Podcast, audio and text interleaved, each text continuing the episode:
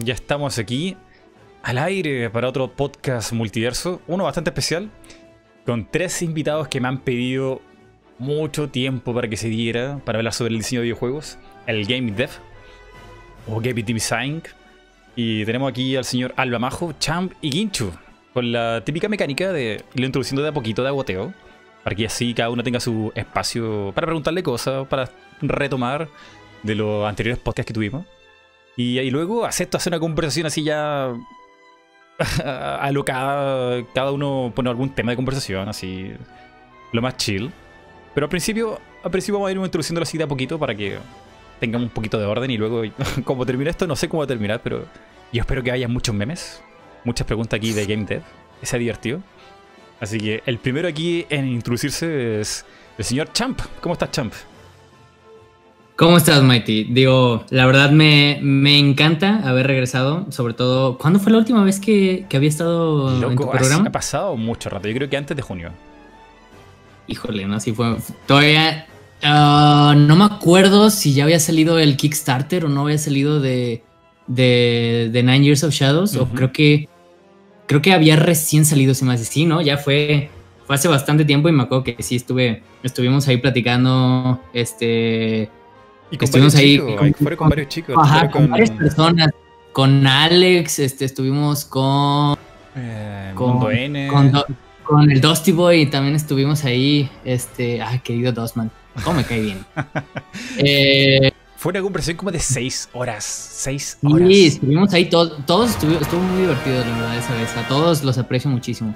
Sí. Y pues muchas gracias. Este, aquí ahora este, esperamos eh, platicar más, un poquito más. Yo creo que más técnico, podríamos decir, como de qué estamos haciendo. La verdad me interesa también saber qué, qué, hemos estado haciendo todos aquí, los cuatro. Me interesa muchísimo. Porque ya saben, aquí soy fan. Soy fan de los otros, de los otros tres programas, así que este, de los otros tres canales. Sí, pues muchas gracias. Y bueno, no sé si podemos hablar de, del juego cómo va ya. He visto, eh, en tras bambalinas secretamente algunas cosillas, pero... Eh, pues hemos estado, te puedo decir, lo que, lo que puedo decir ahorita es que hemos estado aprendiendo muchísimo y a diferencia de lo que se mostró en el demo, sí van a notar una mejora. Entonces, este, no puedo decir todavía mucho realmente, este, porque queremos eh, tener esa gran sorpresa, sobre todo ahí en todos en Halber Studios. Y, pero, pero sí, realmente lo que hemos estado trabajando a mí, a mí que yo estoy ahí trabajando, me emociona muchísimo las cosas que van saliendo. Entonces, este, sí les puedo prometer que se va a ver muy bien, se está viendo muy bien y pues eh, estamos trabajando pues muchísimo en la parte de game design. Eh, hemos estado eh, mejorando mucho en algunos aspectos sobre cómo hacerlo más óptimo, cómo hacerlo más interesante, sobre todo en mecánicas, mecánicamente hablando. Y pues nada, pues simplemente que realmente es una gran mejora a lo que ya hemos visto en el demo pasado y todo lo que se ha mostrado. Y van a, van a ver, van a ver por qué digo esto. Entonces, cuando, cuando salga, eh, que se supone que mm, lo estaremos viendo en el, en el próximo lapso, eh, fácilmente de aquí a dos meses, claramente tendremos más eh, actualizaciones. Este, puede ser más, puede ser un poquito menos, ya dependiendo de cómo avancemos pero claramente les va a encantar, eso sí les puedo decir. Sí, sí, sí. Eh, yo no sé si en el demo ya estaban las mejoras de visuales o, todavía no. bueno, sí, realmente ya, ya, ya teníamos ya teníamos el estilo definido de, de que iba a ser eh, Ahí teníamos, estábamos muy enfocados a, pues que la funcionara, pues, ¿no? O sea, que funcionara como quisiéramos. Eh, pero eh, sobre todo este avance que se está creando es mucho sobre refinar, refinar detalles, eh, hacerlo más interesante visualmente y hacerlo más interesante mecánicamente hablando. Eh, en serio, en serio, créeme que me estoy deteniendo de decir muchos spoilers. No, yo he visto, un par de cosillas ahí que me han mostrado y está, hoy se ve, se nota la diferencia, se nota la diferencia. Créeme, créeme que los el trabajo de la dirección de arte. Mis respetos, mis respetos para la dirección de arte en Nine Years of Shadows. creo que nunca me había emocionado tanto por por el cambio visual de un videojuego como este en el que estoy trabajando porque se nota un cambio abismal, muy, muy, muy grande de cómo ha ido eh, mejorando toda la dirección de arte. Todos los que trabajan en arte son tres personas. Eh, han, han subido de nivel de una manera estratosférica y los, o sea, estoy muy, muy feliz de ellos que, que han, han agarrado un nivel muy profesional y lo van a notar en la próxima, en la próxima actualización. Ahí, ahí van a van a eso, sí. ¿Hay alguna fecha para la actualización o aún nada tentativo? No, no te puedo, no te puedo decir una fecha Ok, todavía. ok, no, no- no te Quisiera- preocupes. Quisiera decirte una fecha, quisiera decirte una fecha, pero no puedo decirte la Claro, verdad de momento. mucho compromiso. Que- sí, eh, pero, pero créeme que va a ser más pronto de lo que creen. Eso sí lo puedo decir. Mira, aquí Sí. revisando en tu tweet, eh, pones esto que me llamó la atención y es genial. eh. estoy jugando Ori and Blind Forest por trabajo. A veces no me pongo a pensar que amo lo que hago. O sea, trabajar Me- Ori por eh, trabajo.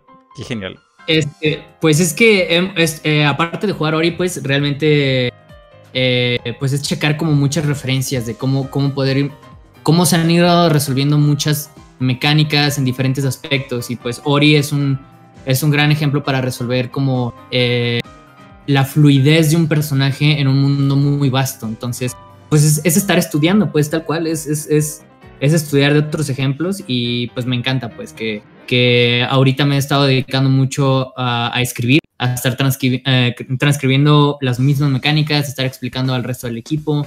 Eh, pues más que nada ese es mi trabajo, ¿no? Este, eh, que todo quede muy en claro para que el, el videojuego eh, ayudarle a todo el departamento, a todos los departamentos junto con, con mi otro compañero de game design eh, para poder hacer el, eh, todo más fluido pues en, en- en el resto de los equipos y que pues no quede nada al aire porque pues a veces uno cree que, que se le ocurre una mecánica bien chida, muy, muy interesante, pero si no la sabes explicar en papel y Claro, no la claro, sabes claro. comunicar al resto del equipo, Sí, sí. pues no sirve nada. Entonces, Es, es muy importante tener como la comunicación en equipo, si no una idea se puede desperdiciar súper fácil o, o transformarse en otra cosa. Sí, y, y entender por qué ahorita hay, hay ciertas como tendencias, eh, que es lo que busca el jugador actual, sobre todo hablando de Metroidvanias. eh, también ese es como el trabajo de por qué jugar Ori, por qué jugar Hollow Knight, por qué jugar... A veces eh, tomamos otros ejemplos como Shovel, Shovel Knight, que no es propiamente un Metroidvania, pero todos esos ejemplos son como po- por qué estas tendencias han ido funcionando y para dónde va el jugador. Mm. Ah, este, para eso mismo, llevar el juego de Nine Years of Shadows, o sea, crear, crear un juego que sí sea eh, altamente reconocible. Ese es, ese es el objetivo, obviamente. O sea, no, no estoy diciendo que pues ya somos unos expertos en eso, sino nos estamos entrenando a eso, pues, y por eso mismo tanto el arte como pues todos los demás, con esta actualización van a, van a ver que sí hemos estado aprendiendo. Eh, Vale. No nos hemos estado haciendo mensos, la verdad. Este, realmente van a, van a notar un cambiazo. Este, y espero que les guste a todos, pues. Genial, genial. Eh, luego tenemos aquí al señor Ginchu. Muy buenas, pues aquí encantado de haber venido. Gracias a ti por, por venir, Ginchu. La otra vez que fue el año pasado, ¿no? ¿Puede ser? Ah, oh. Creo que fue el año pasado. Siento que ha pasado mucho tiempo. Sí, Sí, ha pasado un montón. sí, sí.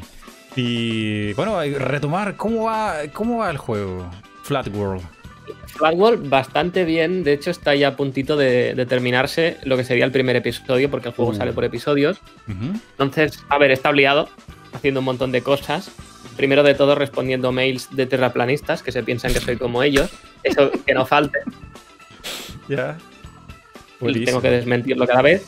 Y nada, después, pues, eh, como yo soy programador, tengo que pagar artistas para hacer ciertas cosas Mm. y, lo he estado gestionando todo un poco. Em, una cantante, bueno, no es japonesa, pero está en Japón y habla japonés para el opening del juego, porque el juego es como si fuera un, un anime, entonces estamos con la, la Oh. canción del opening. Eh, todo lo que es la user interface del juego queremos que sea como si fueran paneles de cómic. Entonces, eh, por ejemplo, los menús, los menús o cualquier tipo de cajas de diálogo o incluso la carita del personaje con su nombre y las vidas en una esquina y el dinero en la otra esquina, eso también. Queremos que todo tenga un poco más de personalidad para hacer el juego un poco diferente, ¿no? Que cuando lo veas digas, vale, esto es Flatwall. Wow. O sea, Entonces, nada, he estado trabajando en eso y arreglando bugs hasta eh, cinco minutos antes de empezar el podcast, en realidad. Es cierto, es cierto. Quincho estaba trabajando aquí, pero a pulso, y ya estaba arreglando bugs antes que, que empezáramos. Y me llamó la atención esto, va a tener un opening anime. O sea, en japonés Sí. y todo. ¡Wow! Sí, ¡Wow! ¡Qué genial! Eh, sí, porque hice, hice un vídeo diciendo que me gustaría hacerlo. Lo que pasa que, claro, pues contactar con una persona que sepa japonés y, y además sea cantante y además esté dispuesto a hacer esto, lo veía como algo súper difícil, ¿no? Claro. Y sin embargo, después de haberlo dicho en un vídeo, parece que cor- corrió un poco la voz, eso que una persona conoce a otra, que conoce a Oh. otra, que no sé qué, y al final llegó. Qué bueno. Pero es una, es una persona japonesa. No, es una persona española Ajá. que está eh, viviendo en Japón Mm. y habla japonés, tiene un acento que me gusta mucho y además canta muy bien, así que encantado de la vida. Genial, genial.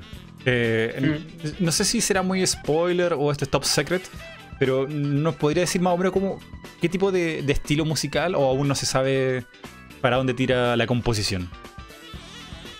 Es muy de los 90 el opening, Ah, de los 90. muy estilo shonen de los 90. Chones de los 90. Chones de los 90, lo único que me imagino es Dragon Ball o Bola de Dragón. Podría ser. Bueno, había más, había Yo-Yo Hakusho y unos cuantos más. Mm, Pero eh, no será Eurobeat como. No, no, no, no, no, es Eurobeat. No estamos en... No, no, para nada. Que también calza la fecha, creo que eh, Initial D era como de los 90. Bueno, no, principio de 2000. Principio de 2000. Sí, sí, sí, sí. Bueno, pero sí, casi. Oye, aquí Pero no estamos es el viendo- Aquí estamos viendo Flat World y está bastante avanzado de la última vez que yo lo vi. ¿eh? Bueno, bueno, espérate, lo que estás enseñando. ¡Buah, esto es antiguísimo! O sea, o sea, hay cosas más aún mejores. Pero si esto es del siglo pasado. A ver, ¿y ¿cómo, cómo puedo buscar uno más reciente? O- Puse tráiler y me salió esto. Y sale hace cuatro meses. No, no se ha visto. No- ah, no se ha visto. Ah, ok. ok. No, no. Esto, fíjate, si las casas no tienen ni texturas ni nada. es- Estos son placeholders. Madre mía. No, no, ya te digo, es que llevo un tiempo que no estoy enseñando mucha cosa porque quiero sacarlo al final todo de golpe, ¿no? Claro. Y si un- uno de los problemas de grabar todo el juego es que llega un punto que la gente del canal ya lo ha visto todo. Y cuando se lo compren, dirán, ostras, pero si ya me lo sé de memoria. Claro, claro. Hay que mantener la Sí, sí, expectativa. no, pues lo que, lo que estás viendo ahí no tiene nada que ver. Ahora los personajes son cel shading, todo tiene una estética tipo de cómic, hay onomatopeyas, letras en japonés que van flotando por ahí. Por ejemplo, el, hay un reloj haciendo tic-tac, ¿no? Pues salen las letras de tic-tac, pero en japonés, de- eh, a partir del reloj. Ujú. Wow. Qué genial. Eh, Y hay, por ejemplo, mm, eh, cuando un personaje se sorprende ah, o un personaje aparece de repente, salen unas rayas así como shock. En shock. son unas rayas que digamos que convergen todas en un punto de fuga en el que está en el medio. No sé Claro, si claro. me explico. Sí, sí, es como, es como, lo- como los paneles del Sí. manga, cuando sale como una expresión así como. ¡Wow! sí, sí, sí, qué- pues qué lo emoción". mismo, lo mismo. Digo, fíjate en el vídeo que estoy en, en la casa de mis padres todavía. Ha pasado mucho tiempo. Sí, Pero ha este- pasado un año ya casi. Pero esto, a ver, yo puse uno. Ah, no, esto de 2019. Nada que ver, nada Sí. que ver. Estoy muy, muy perdido, espera, a ver. Voy a Y de comienzos de 2019. A ver, uno, que, uno hace cuatro meses. Vi uno hace cuatro meses. Cuatro meses. El que sale, sí, el que sale la, la chica con las rayas. Vio la raya. A ver. Qué mal uno- suena el más reciente que me sale aquí, no, ha- hace ocho meses. Diseñando un estilo único para Flatwall se llama. A ver. Diseñando. Es de los más recientes. Sí, te lo paso por Discord si quieres. Estilo único. Calma, que lo tengo aquí. Vale. Ah, pero se ve. Ya, esto es otra cosa. Esto Eh, eh, Es, otra cosa, pero Demonios, creo que me estoy cayendo. ¿qué? Em, ahí sí. Eh, que aquí lo estamos viendo. Tiene textura el piso, ya el pasto, las casas, todo tiene textura. Ay, Dios. Ay, Dios. ¿Se escucha? ¿Se me escucha?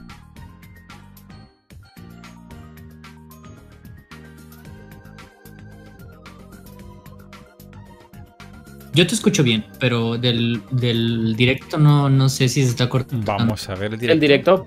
Yo tengo el directo en dos pantallas diferentes, Ajá. Twitter y digo Twitch y YouTube, y los dos está parado. Los dos está parado. A ver, por favor, que no se caiga.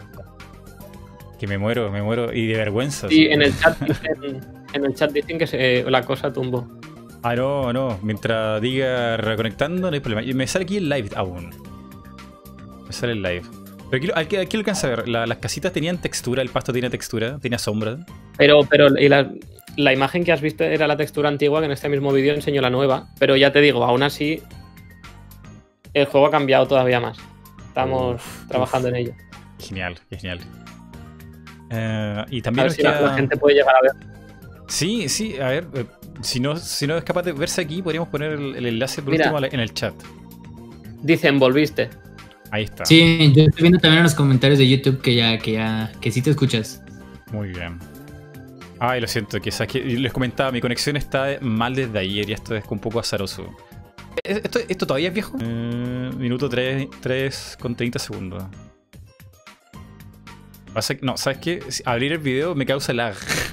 Me, causa, me causa que se caiga la conexión, así que no lo voy a abrir mejor. Aló. Dios. Conexión Chan está muriendo. Estamos agonizando aquí. ¿Aló? ¿Se escucha? Yo te ti escucho. sí. Tengo, tengo una teoría. Cada vez que abro un video, mi conexión muere. Así que por ahora no puedo mostrar nada. Vale. Pues cierra los vídeos e intentaré justificar. no, Que pero si quieres me puedes, me puedes pasar por aquí el enlace del video y lo puedo yo poner yo en el chat. Si la gente lo podrá ver de alguna manera. Pero la gente está viendo el directo ya. Es igual. eh, voy a justificarlo con mis buenas palabras. Adelante. Cuando, cuando regrese, me avisas y. Y me justifico. Estás- está- la gente está escuchando. ¿Sí? ¿Me escucháis? ¿Seguro? Vale, pues, eh, em, gente, confiad en mí, ¿vale? Eh, os prometo que el juego se ve mejor. ¿Vale? lo que pasa que, claro, ahora no lo podemos, no, no podemos enseñar las pruebas porque la conexión no lo permite, pero hay que tener un poco de fe. Y eh, en un futuro, cuando salga el juego, lo vais a ver y os va a gustar más de las imágenes que habéis visto antes, ¿vale? Espero Wow. que confiéis en mí. Muchas gracias. Yay, no, genial. Eh, señora Alba, perdón, pero estaba Hola. esperando mucho tiempo ahí, pacientemente. ¿Cómo está? Sí. Bien. Bueno, eh, cansado. Lo normal.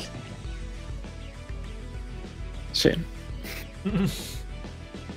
¿Cómo va el game design? ¿Cómo van los juegos? Eh, no del todo bien. Últimamente desarrollo mucho menos de lo que debería. Estoy muy ocupado con otras cosas, sobre todo YouTube y tal. Así que algunas actualizaciones de juegos antiguos que tengo también pendientes y están dando problemas. Me tengo que comprar un PC nuevo porque ya no puedo sacar, no puedo hacer builds de Mayotori porque me explota Unity con 8 GB de RAM. Y entre eso y otras cosas eh, no está avanzando al ritmo que debería, pero a ver si pronto me organizo y puedo seguir. Dale, dale, sí, sí. Oye, pero con 8 GB de RAM de, en, en la tarjeta de video o dónde está esa, esa RAM? No la RAM, la RAM del PC, las, los sticks de RAM. Sí, quizás te queda muy apretado 8 GB, pero es un juego ya full 3D.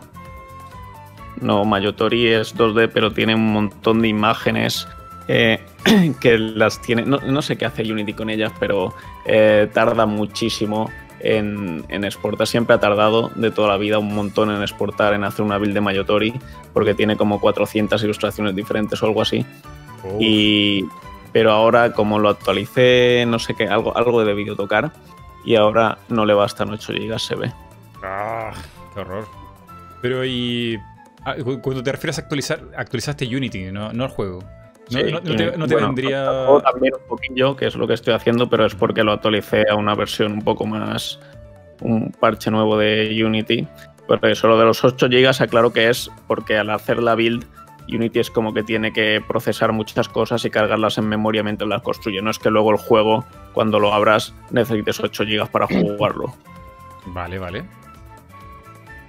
Eh, Mira, yo en tu canal, eh, bueno, tú siempre lo haces, ¿no? Haces promo a, a batidos, a mesas. Lo de las mesas me llama la atención. Lo de los batidos no es extraño. Porque es un producto que la gente puede comer, es normal, pero las mesas, sillas, es como, ¿qué onda? Me- El señor marketing. Me contactaron ellos porque hice el vídeo de la mesa de Ikea, que ese ni era promo ni era nada, es porque compramos la mesa. El y ya que estábamos, hicimos el vídeo. Y luego Flexi Spot vino a decirme, eh, has hecho un vídeo de la mesa de Ikea. Nuestra mesa es mejor. Te la enviamos y nos haces un vídeo comparándola con la mesa de Ikea. Y dije, vale. A los, los archienemigos de, de Ikea. No sé si son archienemigos, sea simplemente que han sacado un nuevo modelo o algo, están buscando ahora darle promoción y tal. Y como la mesa IKEA debe ser bastante famosa en comparación, pues quieren eso, que, Wow. que la gente vea que la suya es mejor y tal. Sí, sí, sí. Eh, y un video que tiene sus visualizaciones buenas. O sea, es- a ver, yo, que yo no lo entiendo. Sabes que yo no, no. Yo me investigo, veo tutoriales, escucho youtubers como para tratar de hacer videos que tengan repercusión. De, de ritmo, de edición, de información, ¿sabes? Y yo te veo a ti armando una mesa. Y yo me pego contra la pared, pero ¿cómo puede ser? Una mesa, una mesa.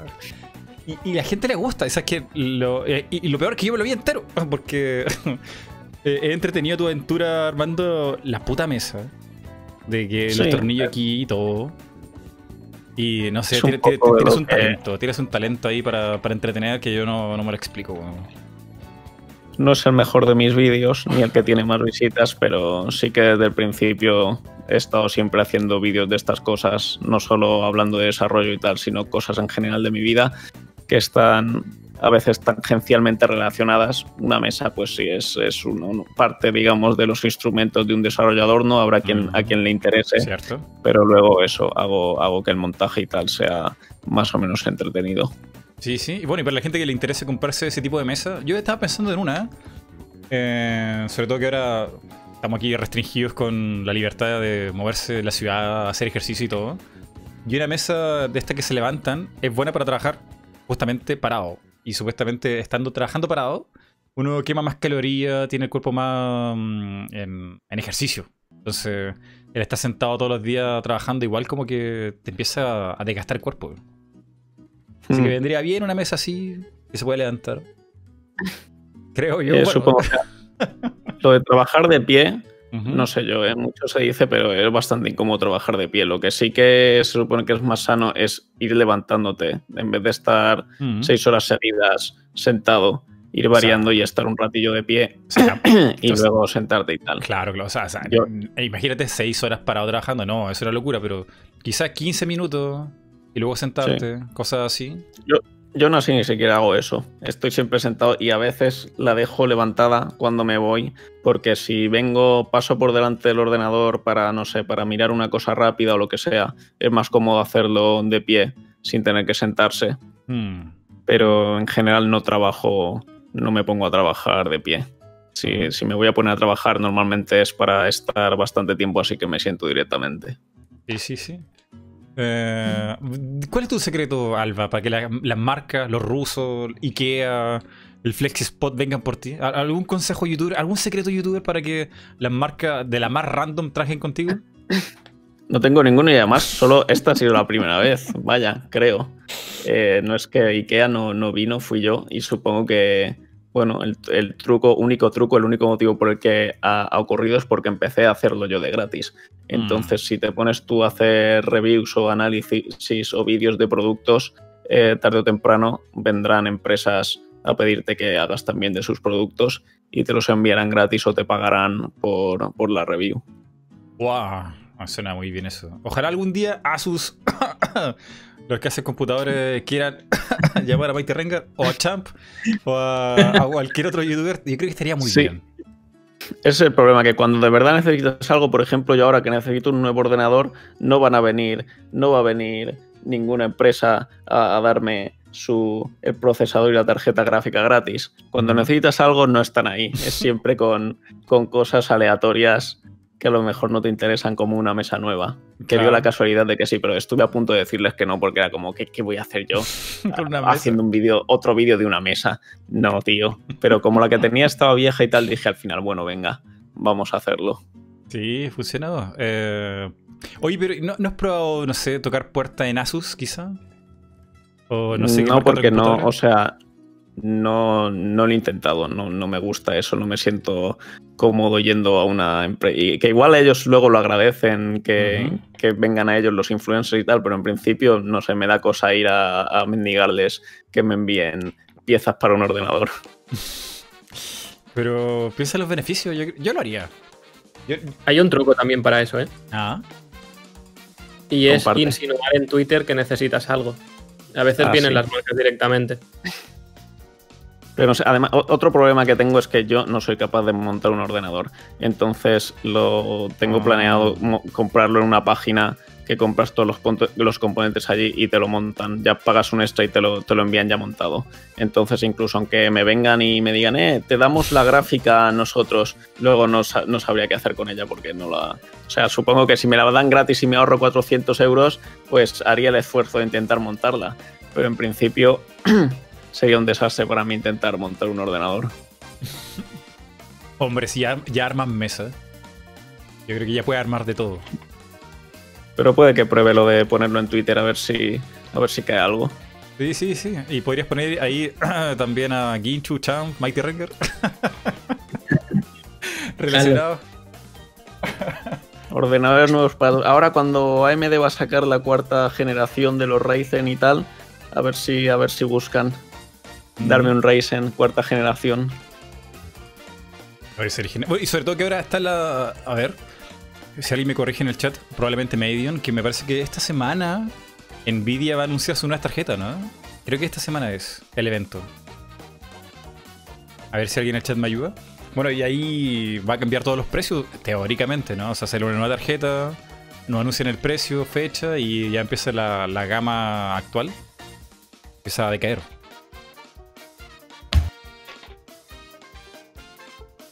Así que aprovechen de mandar mensajes por Twitter. Yo creo que ese es decir, ay, me gustaría tener una tarjeta de Nvidia de no sé qué, un procesador no sé cuánto. ¿Tú qué, qué piensas de todo esto, Champ? ¿Tú creo que también has estado como uh, relacionándote con marca? No me acuerdo que creo que era una marca que hace pantalla, ¿no? Sí, este, estuve, pues, eh, es que no me eh, como por la pandemia ha sido Ah, bastante complicado. Sí, este, se supone que tenía, iba a tener un, un cierto deal con BenQ. De BenQ, por favor, patrocíname. Eh, iba, iba a tener uno para, para spoiler alert, iba, iba a empezar ya mis, mis streamings. Streamings este, Espera, tú ya Y- habías empezado. eh, ya habías empezado un- unos pequeños No. unas pruebas, ¿no? hice una prueba. Hice, hice la prueba para, para mostrar eh, Nine Years of Shadows, como el demo del que, de lo que habíamos visto. Pero pues fue directo de, de una que ya tenía aquí, mi laptop y todo eso, pero, pero ya para tener un streaming más chido, pues BenQ eh, estaba dando eh, para unos youtubers de, de México una pantalla que era 4K y una pantalla para gaming específicamente. Y pues iba muy bien el deal y de repente empezó la pandemia y ya no Ay, contestaban. Entonces me quedé sin pantallas. Entonces, este, pues sigo trabajando con el mismo equipo. Realmente yo eh, estoy como Alba. Yo no, yo no construyo mi, mi equipo. No sé construir equipos. Estoy muy, soy muy menso para eso. Eh, quisiera aprender eso. Quisiera aprender. No estoy, no estoy, este, sobre todo hablando para, para este, para futuros desarrollos. Obviamente necesitas saber en algún punto saber qué, qué- cómo armar tu computadora. Pero ahorita con lo que he estado trabajando, este, me ha servido. Así que eh, ese es otro nomás que sí, nos, nos patrocine, nos patrocine BenQ. Gracias por ponerlo en pantalla. ya lo estoy viendo. Manden televisores. Pues sí, lo que ahí están viendo en el, en el chat, lo que están preguntando, iba a hacer streaming. Este, pero no tengo equipo. No tengo equipo para hacer streaming. Aparte que me patrocine el que ya te hayas conseguido la cámara también.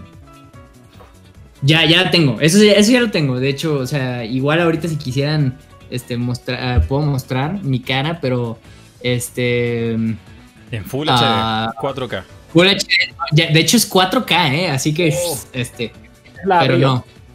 Ajá, es la Ajá, exactamente la Brio. Esa fue la que me compré. Eh, y, y ya, pero no puedo, no puedo streamear, no tengo el gato, no tengo todavía nada. Todavía me faltan muchas cosas por armar. Sí quiero hacer el streaming, sí quiero hacer como más de esa- esas cosas, sobre todo porque eh, me, lo han, me lo han pedido bastante que empiece a hacer streamings. No más que también es, tengo que sopesar mi tiempo dando clases en la universidad Mm. eh, de Nine Years of Shadows y pues todo esto, este, sí está, está difícil eh, tener todos tus tiempos, este, pues, eh, Claro.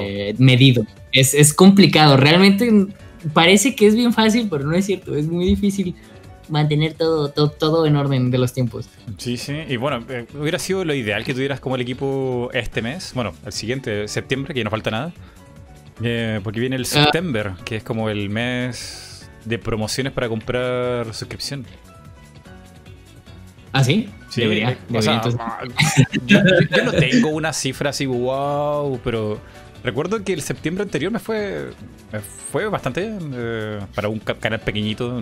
Yo, yo no estoy a nivel de Guincho ni, ni de Alba, pero era como, wow, ah, se nota la diferencia.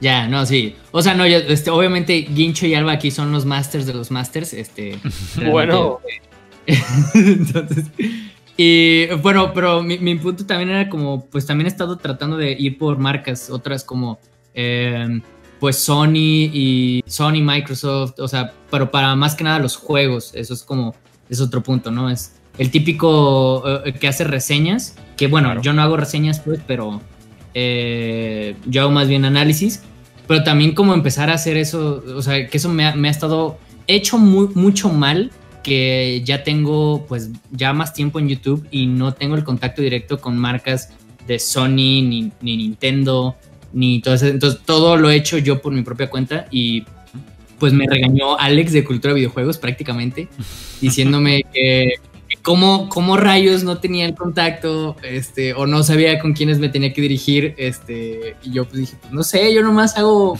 videos así como, como van este, y, y pues ya este ya me pasó el contacto entonces esperemos esperemos que marcas ya como Nintendo por favor patrocíname podamos este eh, tener más cosas en el canal no entonces aparte no solo de- del game dev que de hecho ahorita he estado viendo que, que la gente está pidiendo que ahorita hablemos de game dev y estoy emocionado por hablar de eso Claro. pero también en mi canal este pues en mi canal que ya ves que hablo también de cosas como populares para eso necesitas también los contactos, ¿no? Entonces, ah, sí. Ahí estoy viendo un, comentario que si dice que va a venir Nine Years of Shadows en físico, se está buscando, se está buscando la manera. Este, mm, en algún punto, en algún punto yo creo que se podría, pero, pero todavía no se puede confirmar. por cierto, ¿puedo desmentir un falso rumor que se está preguntando por el chat? Los rumores ¿Qué siempre cosa? son falsos. Bueno, ya me entiendes. Em, hay una persona que se llama Sion Malo. Dice, pero ustedes no estudiaron carreras informáticas. La cuestión es que eh, lo dice, supongo, en referencia que no sabemos montar ordenadores, yo tampoco. Ah, Eh, una carrera de informática. Bueno, hay, primero que hay, hay un montón de cursos, clases, lo que sea de informática diferentes, hay muchas ramas diferentes y muchos ámbitos. Y probablemente eh, o sea, sea casi imposible saber de todo, ¿no? Entonces, al final te especializas en una cosa, puede ser o programación o yo qué sé, o la persona que viene a las casas de la gente a reparar orde- ordenadores o experto en seguridad informática, no sé, hay, hay muchas ramas diferentes, entonces puede ser que un programador perfectamente, aún teniendo la carrera entera, no sepa montar un ordenador. Nosotros en ningún momento, mon- nunca, nunca tocamos ninguna pieza de hardware, por ejemplo. mm. Ujú. Sí, estoy igual. Es que tiene Yo- sentido, ¿no? Porque eh, el informático es justamente el que trabaja con el software y el hardware es otra cosa. No, no, bueno, supongo que también son informáticos, pero de otra rama, Mm. ¿no? Una cosa será técnico informático, el típico que llamas por teléfono y "Oye, oye, que se me ha roto el ordenador. Y otra cosa será un ingeniero de software o, ¿sabes? Supongo que son ramas distintas. Mm, Sí, sí, sí. Eh, Ay, se me olvidó que iba a decir. Eh, quería hablar de Game Dev, pero no me acuerdo de qué. se me fue la onda. Eh, Eh, bueno, no sé si eh, eso sirva, pero eh, mucha gente a veces pregunta como qué es lo que deberían estudiar Mm. o qué, qué deberían como enfocarse para poder hacer game dev. Oh, qué bonita foto de Henry Cavill que de Eh, Él se montó su propio PC. Pues sí, o sea, y él, él ¿qué estudió? ¿Él saben si estudió algo relacionado a Actuación, no sé. A ver, googleemos. No LinkedIn. Pero, pero, o sea, podemos preguntar, bueno, podemos responder eso como, eh, ¿qué es lo que normalmente estudian las personas que hacen game dev? Eso es algo, eso es algo interesante porque pues siempre está la, la eterna pregunta, eh, pues, ¿qué, qué estudio, no? O sea, que quiero, quiero hacer videojuegos, ¿a dónde me meto o con quién me junto? Eh, siempre Excelente son las eternas preguntas, ¿no? Entonces, Excelente. podemos empezar por ahí. Claro, claro. Em, ¿Qué estudiar? O si es necesario estudiar, estudiar para Game Dev. Yo tengo muchas buenas historias ahí. Muchas, muchas buenas historias. Pero voy a dejar que primero empiece Ginchu, porque él es el máster de los masters. Ginchu. Bueno, ¿Qué el, máster de qué. A ver, realmente primero habría que ver en qué te quieres enfocar, ¿no? Quiero decir, ¿quieres ser programador? ¿Quieres ser modelador 3D? Hay tantas ramas en un juego que tienes que ver exactamente lo que te gusta. Si. Bueno, es muy complicado también y hay tantos cursos que no puedes saber realmente cuál es el que te va a llevar por buen camino y cuál no, a no ser que te pongas a preguntar a la gente que ha estudiado ahí, ver los profesores que hay ahí, el temario y demás. Es muy, es muy complicado. De verdad que es un mundo y ahora mismo no tiene una respuesta, para mí al menos no tiene una respuesta que sea, ¿quieres hacer juegos? Métete aquí. Pero mm, eso sí, si eliges el. Yo que sé, incluso a lo mejor quieres ser músico, pues a lo mejor te vale ir al conservatorio y ya está. Claro, claro, para sí. de. Es que eso es otra cosa como clave, ¿no? La gente dice, es que no sé programación, es que yo solamente sé tocar música o yo solamente sé dibujar. Eh, Pues está eso, muy bien. eso no te resta para ser parte de un equipo, para hacer un juego. Incluso solamente sa- sabiendo dibujar, puedes hacer un juego con otra herramienta más básica que no sea programación. Eh, hay muy buena historia ahí, la industria de gente que, te lo juro, era el programador de la página web. ¿Y sabes dónde terminó ese tipo? Terminó trabajando siendo el CEO de una empresa de videojuegos. Porque el tipo, si bien era el webmaster, y él quería eh, estar en el, equipo de diseño, pero siendo el webmaster no... O sea, ¿qué- ¿cómo te podría relacionar con el equipo? Bueno, él se relacionó lo máximo que pudo, o sea, le mandaba preguntas a los diseñadores, oye, ¿de qué va la historia? Oye, eh, ¿de qué son los niveles? Y esto, preguntando todos los días, hasta que el tipo pasaba más tiempo en el estudio que haciendo la página web. Y vino el jefe y le dijo, oye, ya sé que sabes, ya que tienes tan buenas ideas, yo creo que te estamos perdiendo como webmaster y ven aquí como ga- game designer. Y pasó de game designer y al final fue el presidente de la compañía. Impresionante. Eh, esta es la historia del, del CEO del estudio japonés Falcon. Que tiene una entrevista muy buena. O sea, eh, eh, él sí que fue un tipo que soñaba con trabajar en esa compañía, pero no tenía nada de programación, ni diseño, ni nada. O sea, él era webmaster. Y, y estaba tan, pero tan apasionado por, por Falcon, por, por los RPG, que de una u otra manera llegó y llegó y llegó como campeón, como un presi- el presidente, loco, el presidente de la compañía. Solamente preguntando cosas del juego. Y Sí, o Miyamoto sea- como entró a Nintendo. Con Mi- unas perchas de colores, ¿no? Ah, sí, sí, Miyamoto. Miyamoto hizo unas perchas y terminó en Nintendo, pero él no quería. O sea, él quería trabajar. él no, aún no tenía esa pasión por los videojuegos. La historia de Miyamoto también es buena. Miyamoto estudió mm, diseño industrial. Nada que ver con videojuegos. Pero él tenía una visión de los videojuegos como si fueran productos. Tú sabes que los diseños de los productos tienen, tienen una filosofía. El producto tiene que servir a su fin. Entonces Miyamoto llevó esa filosofía a los videojuegos. Eh, si el salto. Imagínate, me- Ma- Mario es puro salto. Entonces, la mecánica del salto tiene que cumplir un fin. Que el, salto máximo sea justamente la plataforma máxima que el juego te muestre en, en determinada plataforma. Entonces, y así perfeccionando, perfeccionándolo. Y varios juegos así, o sea, Miyamoto es un capo en, plantear que el diseño tiene que servirle al jugador y no a la dificultad. Que el juego, que las mecánicas del juego sean accesibles a todo el mundo, porque si no rompes la idea de que cualquier persona lo pueda jugar o terminar el juego. Un capo, un capo. Ya, sí. O sea, no sé, no sé, bueno, este. eso, eso, de contestar qué, qué, qué, necesito para poder hacer videojuegos es súper ambiguo, la verdad. Eh, no es como que hay un camino, un camino súper específico de si no haces esto no puedes hacer videojuegos. Eh, porque también así como están ahorita contando en Miyamoto, están contando diferentes casos, eh, pues realmente hacer videojuegos de como abarca tantas cosas tantos ámbitos de, desarrollo, pues, que tantas habilidades, pues, que puedes llegar de alguna u otra forma. Obviamente también influye muchísimo el que si estás desarrollando por, por un juego tú solo, pues sí necesitas habilidades eh, que no, tal vez eh, es más fácil conseguirlas o te motivas más cuando estás estudiando algo específicamente relacionado a eso. No estoy diciendo que solamente si, si, o sea, mi punto es, cuando estás estudiando algo relacionado a eso, estás más en contacto con, con, gente que pueda estar relacionado el medio, que te pueda estar motivando a, todo lo que estás desarrollando, a, cualquier cosa pues que está, puedes estar desarrollando, pero no significa que si no estás estudiando una carrera de informática, una ingeniería o lo que sea, que sea, eh, que sea como creativa, eh, no puedes desarrollar videojuegos. La gente utiliza la escuela como, una, como un motivante para decir, ah, ok, voy a hacer juegos. Es, es eh, porque pues nosotros tenemos, o sea, tenemos esta idea de, pues de toda la vida que nuestros papás nos dicen, tienes que estudiar algo, pues, para, para poder ser alguien. Eh, entonces, como que nos motivamos nosotros mismos de decir, ok, voy a estudiar algo relacionado a, para ver si puedo desarrollar algo, algo de videojuegos. Pero no es como eh, súper necesario. O sea, se puede llegar de cualquier punto.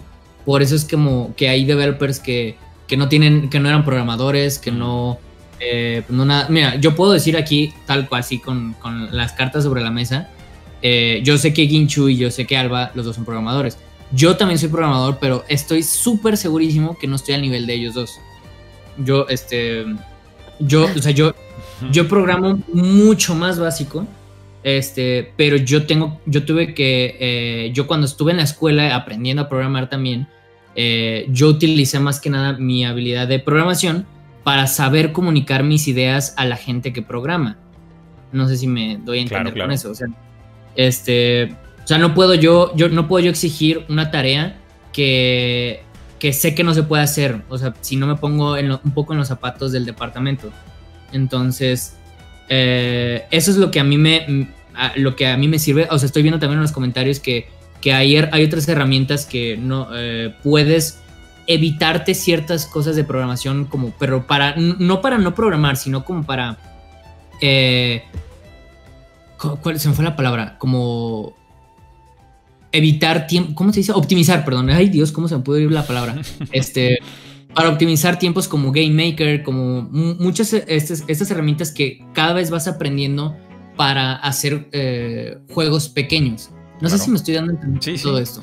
Y, también este es, importante saber que eh, programación, si quieres estudiar programación, sí, vas a aprender, a aprender a programar de todo, pero no necesariamente vas a aprender a programar videojuegos. O sea, igual hay lenguajes más especializados en distintas plataformas. O por ejemplo, Game Maker, yo ahí eh, no sé qué, programación tienen, pero es muy mala, o sea, era muy precario. Entonces, de hecho, tengo un amigo que es programador, estudió en la Universidad de Programación. Y le pasé Game Maker y dice, esta es una basura. no se puede programar nada, está todo malo aquí. Entonces, imagínate, terminar una carrera, llegar al, engine y que no, no se entienda qué, qué diablo se puede programar ahí, es como, sabes que quizás no sea tan necesario. Eh, y también, bueno, si, quieres hacer un juego, depende de qué juego quieres hacer. Porque si quieres un juego simplecito, sprite, algo como autoconclusivo, de una pantalla, sabes que en realidad no necesitas aprender mucho. Pero si ya quieres hacer un super RPG, plataformero, qué sé yo, bueno, ahí sí necesitas eh, más herramientas. Eso es algo, que, que, pues todos cometemos el error, ¿no? O sea, que es el típico, voy a hacer, voy a hacer el siguiente Zelda y ese va a ser mi primer juego. Y dices, ay, ajá, exactamente. Es como, eh, yo sé que te quieres comer el mundo, yo sé que pues todos quieren empezar con lo más grande ever, ¿no? Este, pero mira, o sea, también poniéndome, o sea, yo otra vez poniéndome de ejemplo, pues, Pero pues a pesar de que, que Nine Years of Shadows es en, técnicamente el primer juego comercial eh, a gran escala que se va a vender en el que yo estoy involucrado, no quiere decir que es mi primer videojuego. Eh, o sea, Nine Years of Shadows técnicamente es mi quinto videojuego. Entonces, eh, los otros videojuegos que he estado desarrollando pues son eh, juegos más pequeños que he estado eh, lanzando eh, por mi propia cuenta, que, en el cual yo, tanto para la universidad, he estado desarrollando videojuegos como para, este, para la- una, una pequeña empresa que yo llegué a hacer. De hecho, muy pocos ahí que llegaron a ver de mi canal que, que, que cuando apenas estaba llegando al... no, pues tenía muy ah, menos de 100 mil suscriptores. Eh, yo hablaba de, de- de la empresa esa que se, que se llamaba Team Plus, que era juegos para niños con discapacidad intelectual. Eh, todavía existe, o sea, todavía existe esa cosa, pero eh, ellos se fueron por otro lado y yo pues me dediqué a hacer otros tipos de videojuegos más, mucho más pequeños hasta que llegué a la oportunidad de meterme a Halberd Studios a, hacer eh, Nine Years of Shadows bajo la experiencia que ya estaba llevando haciendo otros juegos pequeños. Y, y el mejor plan, ¿no? Alba, ¿te parece que es lo más sensato hacer juegos más pequeñitos que- en vez de irte por un mega, hiper, RPG, 3D, Sí. un, realidad virtual, güey? Sí, de hecho es algo que suelo decir en mi canal y tengo un vídeo dedicado exclusivamente a eso. Ujú. ¿Ves? Eh, Eh, Una pregunta. sí. Alba, tú antes de los juegos que has llegado a mostrar en el canal, ¿tienes más cosas antiguas que no hayas mostrado? Que no tengo. Hice algunas tonterías de adolescente, si es a lo que te refieres. He usado RPG Maker y he hecho alguna. programado alguna, pero en plan no había hecho nada con Unity, por ejemplo. Y no, nada, nada que digas si esto es experiencia haciendo videojuegos realmente. Entonces, no, empecé, empecé realmente con Mayotori, que lo saqué, fue mi primer juego. mm. Pero al fin y al cabo todo te sirvió de experiencia, ¿no? Bueno, poquito, ah, ah, así como... muy, no mucho realmente, pero es que Mayotori en sí ya es el juego pequeño. Por el que, o sea, Mayotori es un juego bastante pequeño. Entonces, antes de Mayotori intenté hacer otro que es ese que fracasó y no llegó a nada porque era demasiado grande. Y Mayotori fue la respuesta que sí que es un juego pequeño que podía hacer yo solo. Así que eh, sí que seguí. eh, sí que seguí ese consejo yo mismo. Mm. Sí, sí. Bueno, también es que mientras más grande el juego, más trabajo y más gente necesitas para poder hacerlo. Entonces, como que uno tiene No, que medirse con, con la idea que uno tiene. tiempo y, y, pues este tiempo humano que realmente a veces este mm, uno no lo mide pero pues hay juegos eh, los típicos como si viste la película de Indie Game The Movie que ves que el de Fe se hizo en cinco años y pues o sea a veces uno, uno no cree que hacer videojuegos a veces es tan eh, rápido. Mm. a veces es te das cuenta que pues que, que no. O sea es, es lo mismo es lo mismo que pasa eh, o, eh, pues con nosotros que, que desde una vez ya habíamos anunciado una fecha mucho más adelantada de, de la salida de Nine Years of Shadows porque sabíamos todo lo que iba a involucrar no o sea sabíamos que íbamos a seguir mejorando y, y sabíamos que íbamos a, a querer hacer más cosas como para eh, realmente sí acabarlo como lo pensamos originalmente eh, entonces, a veces saca, saca mucho de onda, pues, que, que desde que anunciamos el juego decíamos, eh, pusimos la fecha para eh, 2021, eh, así es como lo pusimos, y la gente dice, pero ¿cómo? O sea, ¿cómo, cómo vas a...? por- o sea, yo pensé que ya lo tenías así ya para, para lanzar el siguiente mes. y pues, exactamente, entonces dices, pues falta, faltan muchísimas cosas, ¿no? Que, que no, que nosotros queremos evitar este, después, entonces ya ponemos una fecha tentativa, no mucho más adelantada. Mm. Sí, sí. Eh, qué loco, weón. Mm, Sobre la historia de qué estudiar para hacer videojuegos, lo ideal es que estudies algo, sí. Eh, para estar como en conocimiento de, no sé, diseño, música, programación, pero tampoco es una cosa así como realmente exclusiva. Eh, por ejemplo, hay casos de un millón de historias. A ver, eh, eh, Koizumi, que trabaja en Nintendo, el tipo era cineasta y llegó a Nintendo porque necesitaba pagar las cuentas y el tipo lo que hacía era escribir los manuales de los juegos. escribía los manuales y hacía las ilustraciones del juego. Había un ítem, él tenía que poner la descripción del ítem, inventarle una historia al ítem o al personaje donde salió. Y lo mismo, o sea, le pasaba con el estudio, oye, ¿y por qué este ítem se llama así? Oye, pero este ítem podría ser... para-". Y dando ideas, dando ideas, dando ideas, dando historia, dando historia, sugiriendo, probando el juego. Y al final el tipo ahora es el encargado de la rama Mario y Zelda de Nintendo. Como, wow, está reemplazando a Miyamoto. Y un tipo que está súper alejado de los videojuegos.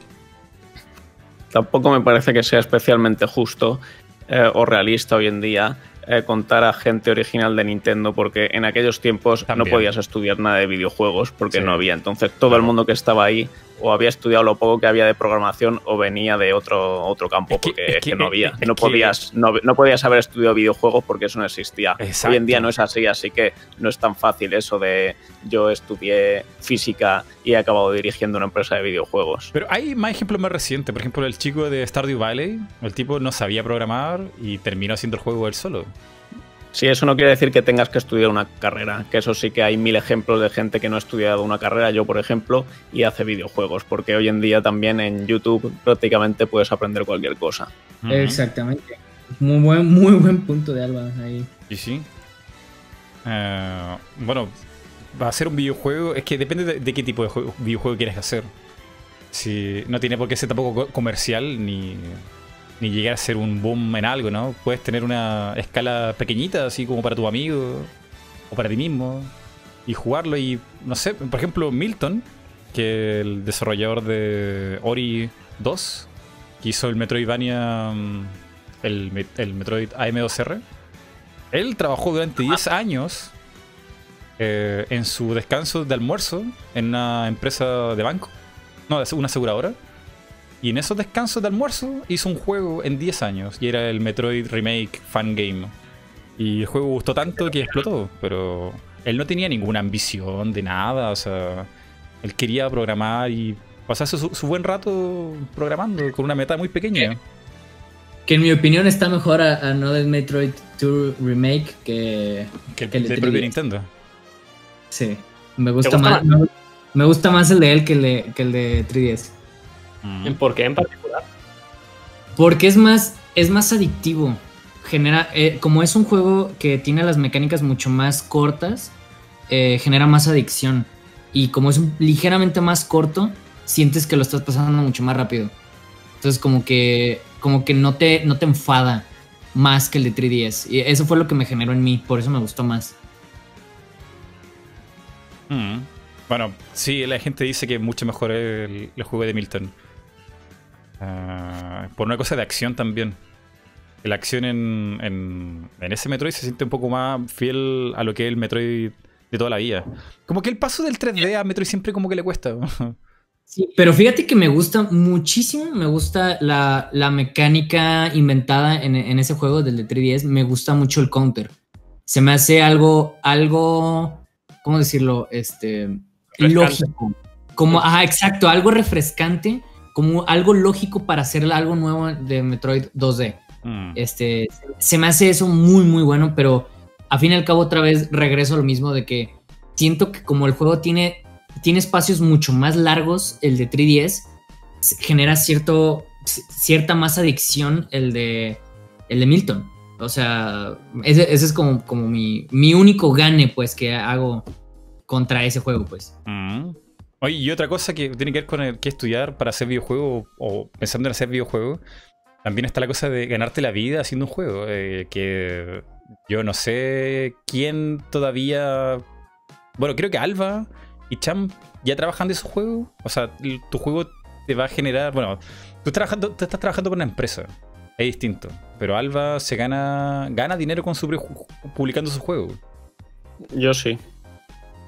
¿Y tú lo ves algo así como recomendable? Eh, ¿Hacer Eh, juego, ganarse la vida con eso?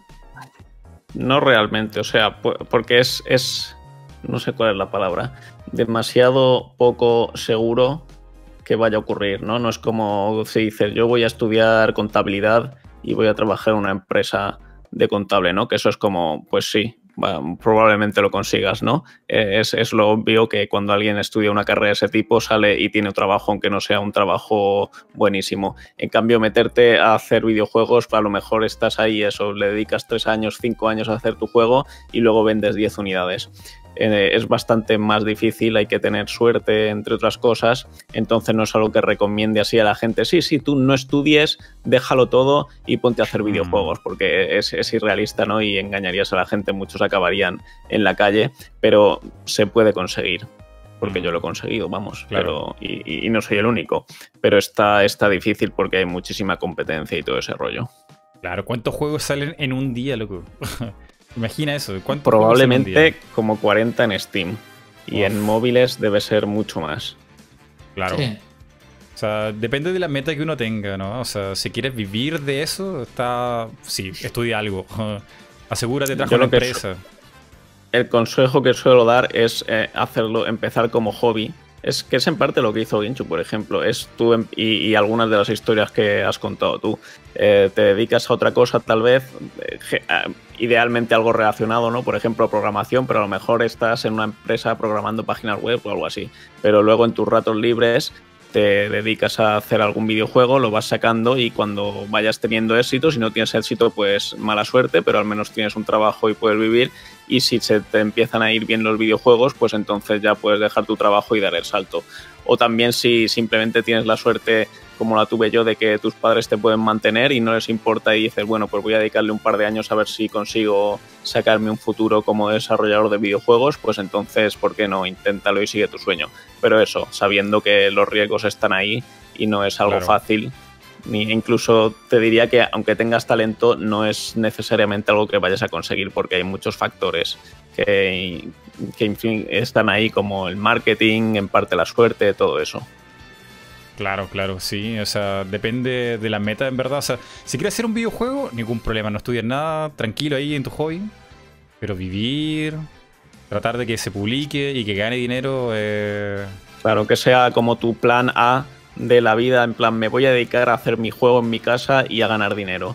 Pues mm.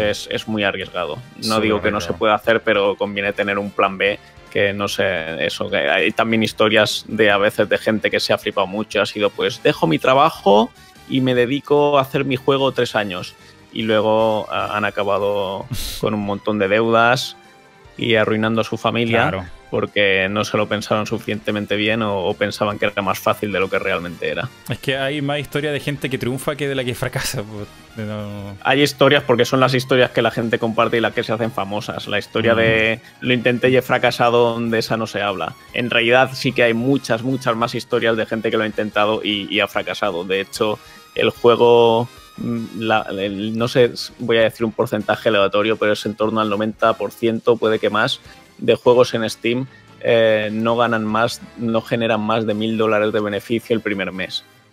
Lo cual quiere decir que efectivamente hay mucha más gente que está haciendo videojuegos y no está ganando dinero o no suficiente para vivir de ello que gente que sí que está ganando dinero. Sí, sí, sí.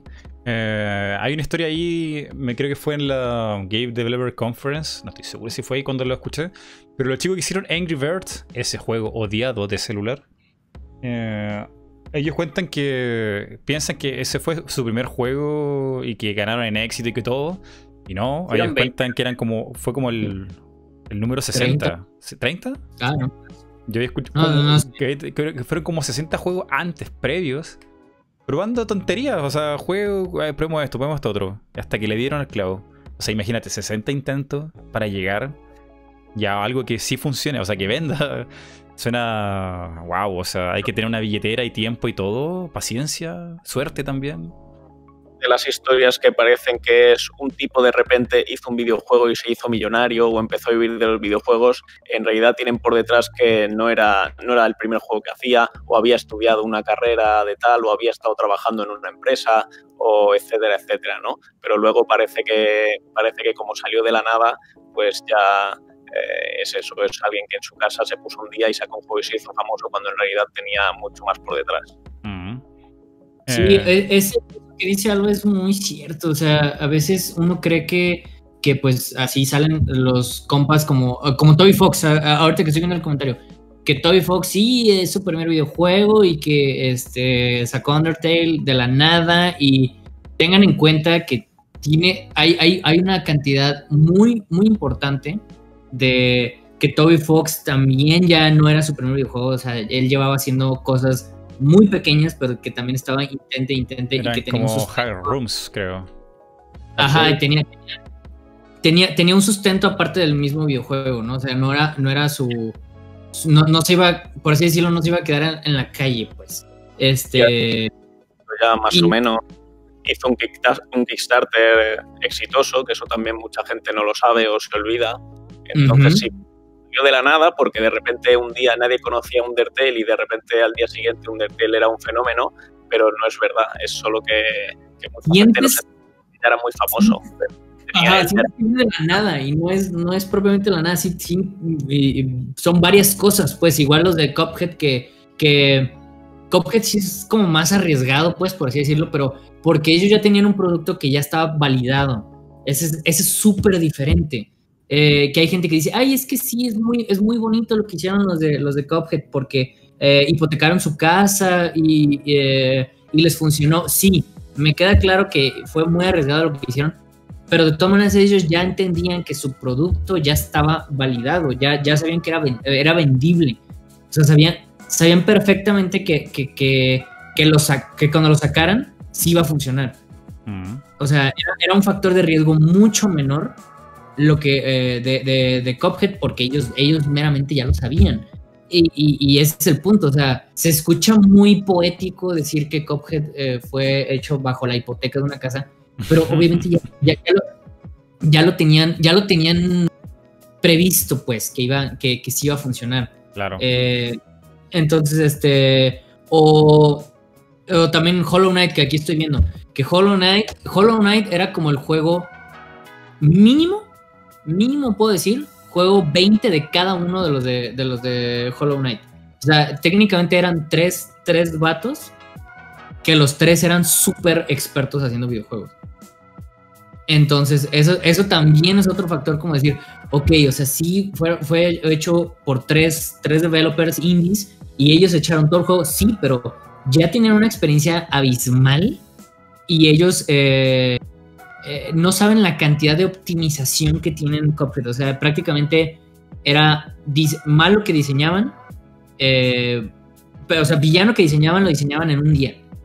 Eso era el, lo impresionante que tenía Hollow Knight, que eh, ellos, ellos ya sabían cómo, cómo realmente ser lo más óptimos posible, que también eso es otro, otro factor que no tenemos en cuenta. Y es algo que igual se los puedo decir por experiencia, que, que a veces uno cree que, que ah, hacer villanos es muy fácil, pero no tomas en cuenta todas las optimizaciones que debes de, tomar, pues, obviamente, y te das cuenta que lo que hicieron Hollow Knight en un día, a ti te está tomando ah, a veces, no sé, estoy poniendo un ejemplo ahorita inventado, te puede tomar hacer un villano un mes y pues eso quiere decir que nunca va a salir tu juego, porque imagínate, si ellos lo hicieron un día y, y, y tú te estás tardando un mes, pues ¿cuándo va a salir tu videojuego? Nunca.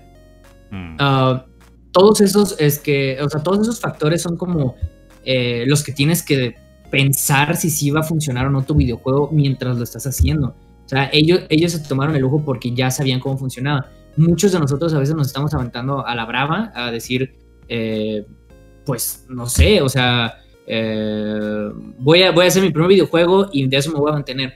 Pues claro que no, es todo lo que dijo ahorita Alba, de, de- lo que tienes que tomar en cuenta.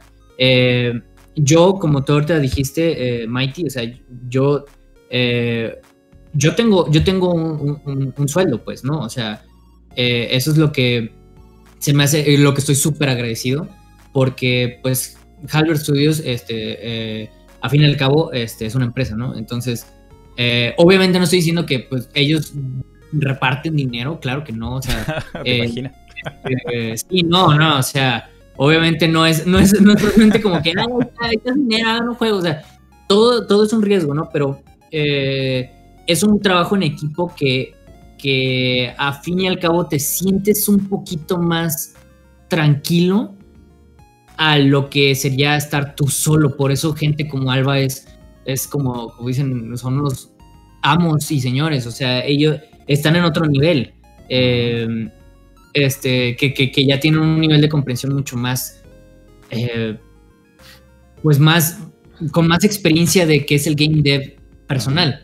Sí, sí. Eh, yo, yo, lo, yo lo supe por muy poco tiempo, o sea, yo hice mi propia empresa y, y- y me fue horrible, o sea, no, no me pude, no, no, claro que no me funcionó eso. Y mientras estaba haciendo mi empresa fue cuando también empecé el canal, o sea, la- las hice las dos al mismo tiempo.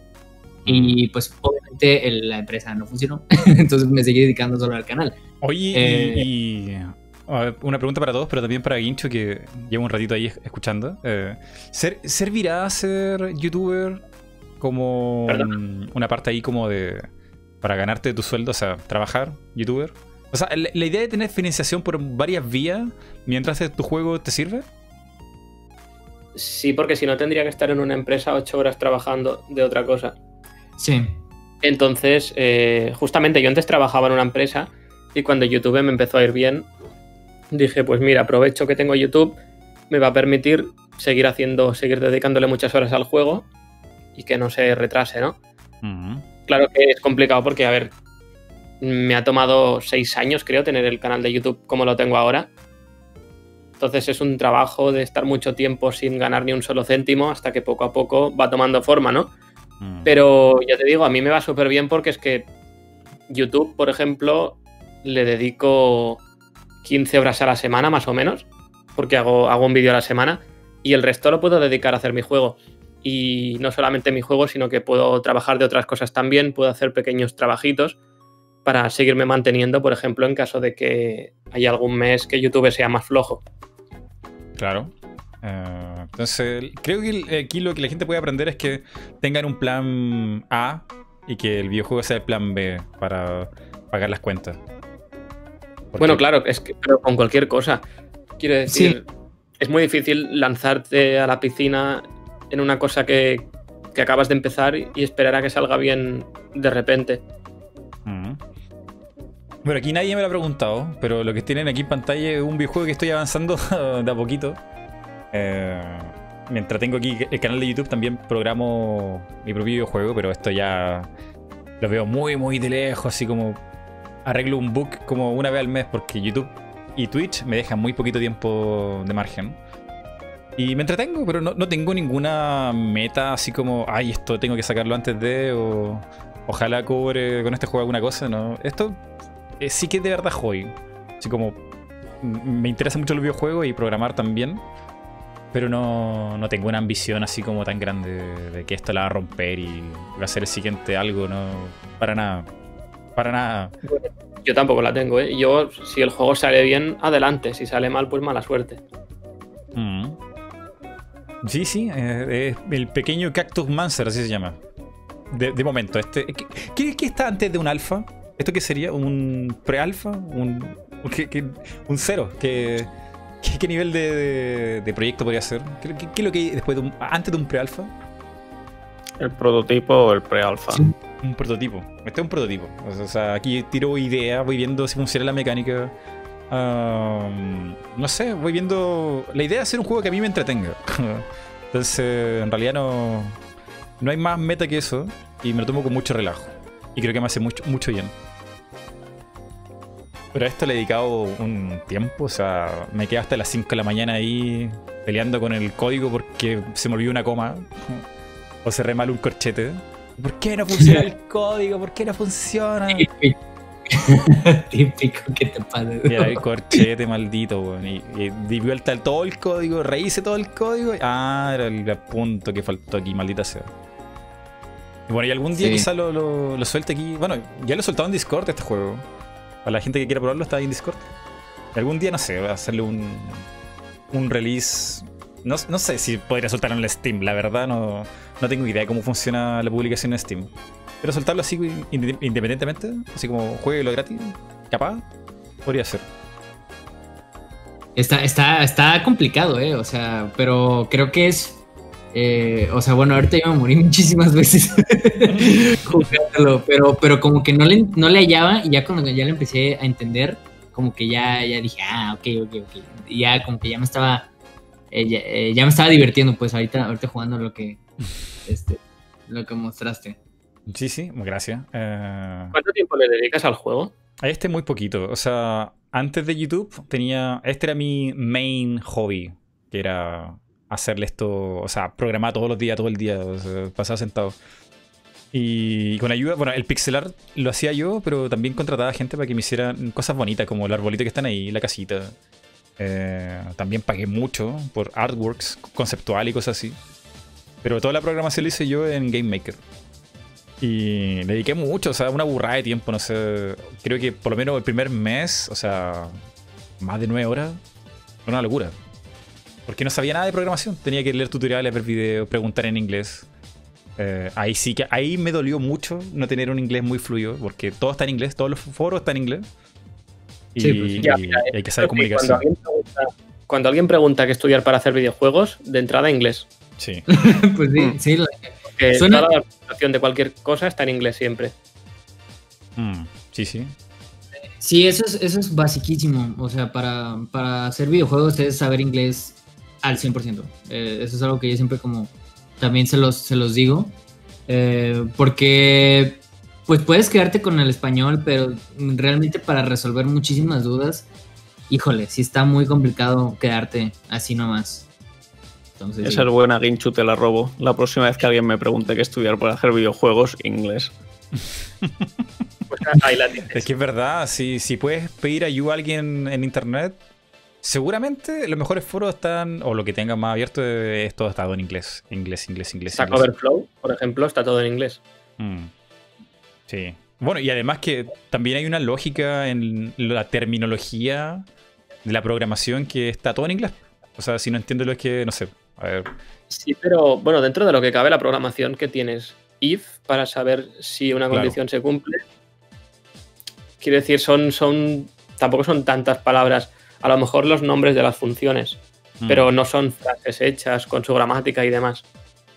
Claro, o sea, bueno, y son palabras igual simples, pero si nunca estudiaste inglés en tu vida, te va a doler. Onda, Bueno, no, claro, como si ahora, como si estuvieran en ruso, pues no, no podría programar, ¿no? No. Eh, sí, sí. Pero eso, a ver, que- veamos pregunta aquí de la gente que tenga interés en el game dev, ya sea para trabajo o futuro, porque hay mucha gente joven que quiere integrarse en el mundo de los videojuegos eh, y como carrera. Yo no sé, ahí sí. Bueno, ya, ya hemos repasado eso, o sea, como, como carrera, solitario sin trabajar en una empresa, como medio arriesgado. Y en Latinoamérica, yo creo que ya en España debe ser mucho más fácil porque tienen estudios ya importantes en España. Pero en Latinoamérica, o sea, que hay una empresa, no sé, pues en tu misma ciudad que haga videojuegos. Lo veo A ver, aquí hasta donde sé, aquí hasta donde sé, desde, la, desde lo poco que he escuchado, tengo entendido que sale mucha más gente de universidades de videojuegos que puestos de trabajo que hay para cubrir. Claro, Típico, sí. sí. Y a pesar que ya tienen, por ejemplo, tienen a estudios de Ubisoft. Tienen. Aquí hay Ubisoft. Sí, sí, hay un, hay un Ubisoft España o es Francia. Creo que hay En Ubisoft- Francia, en España no lo sé, pero en, Fran- Francia seguro. Ubisoft. Está el de Italia, Francia, ¿cómo no? Uno de España. Ubisoft España. a A, ver. a lo mejor digo una tontería muy grande, pero creo que no hay triple A en España, o, o si lo hay, Mercury Steam es en un Barcelona estudio algunos de España. tienen...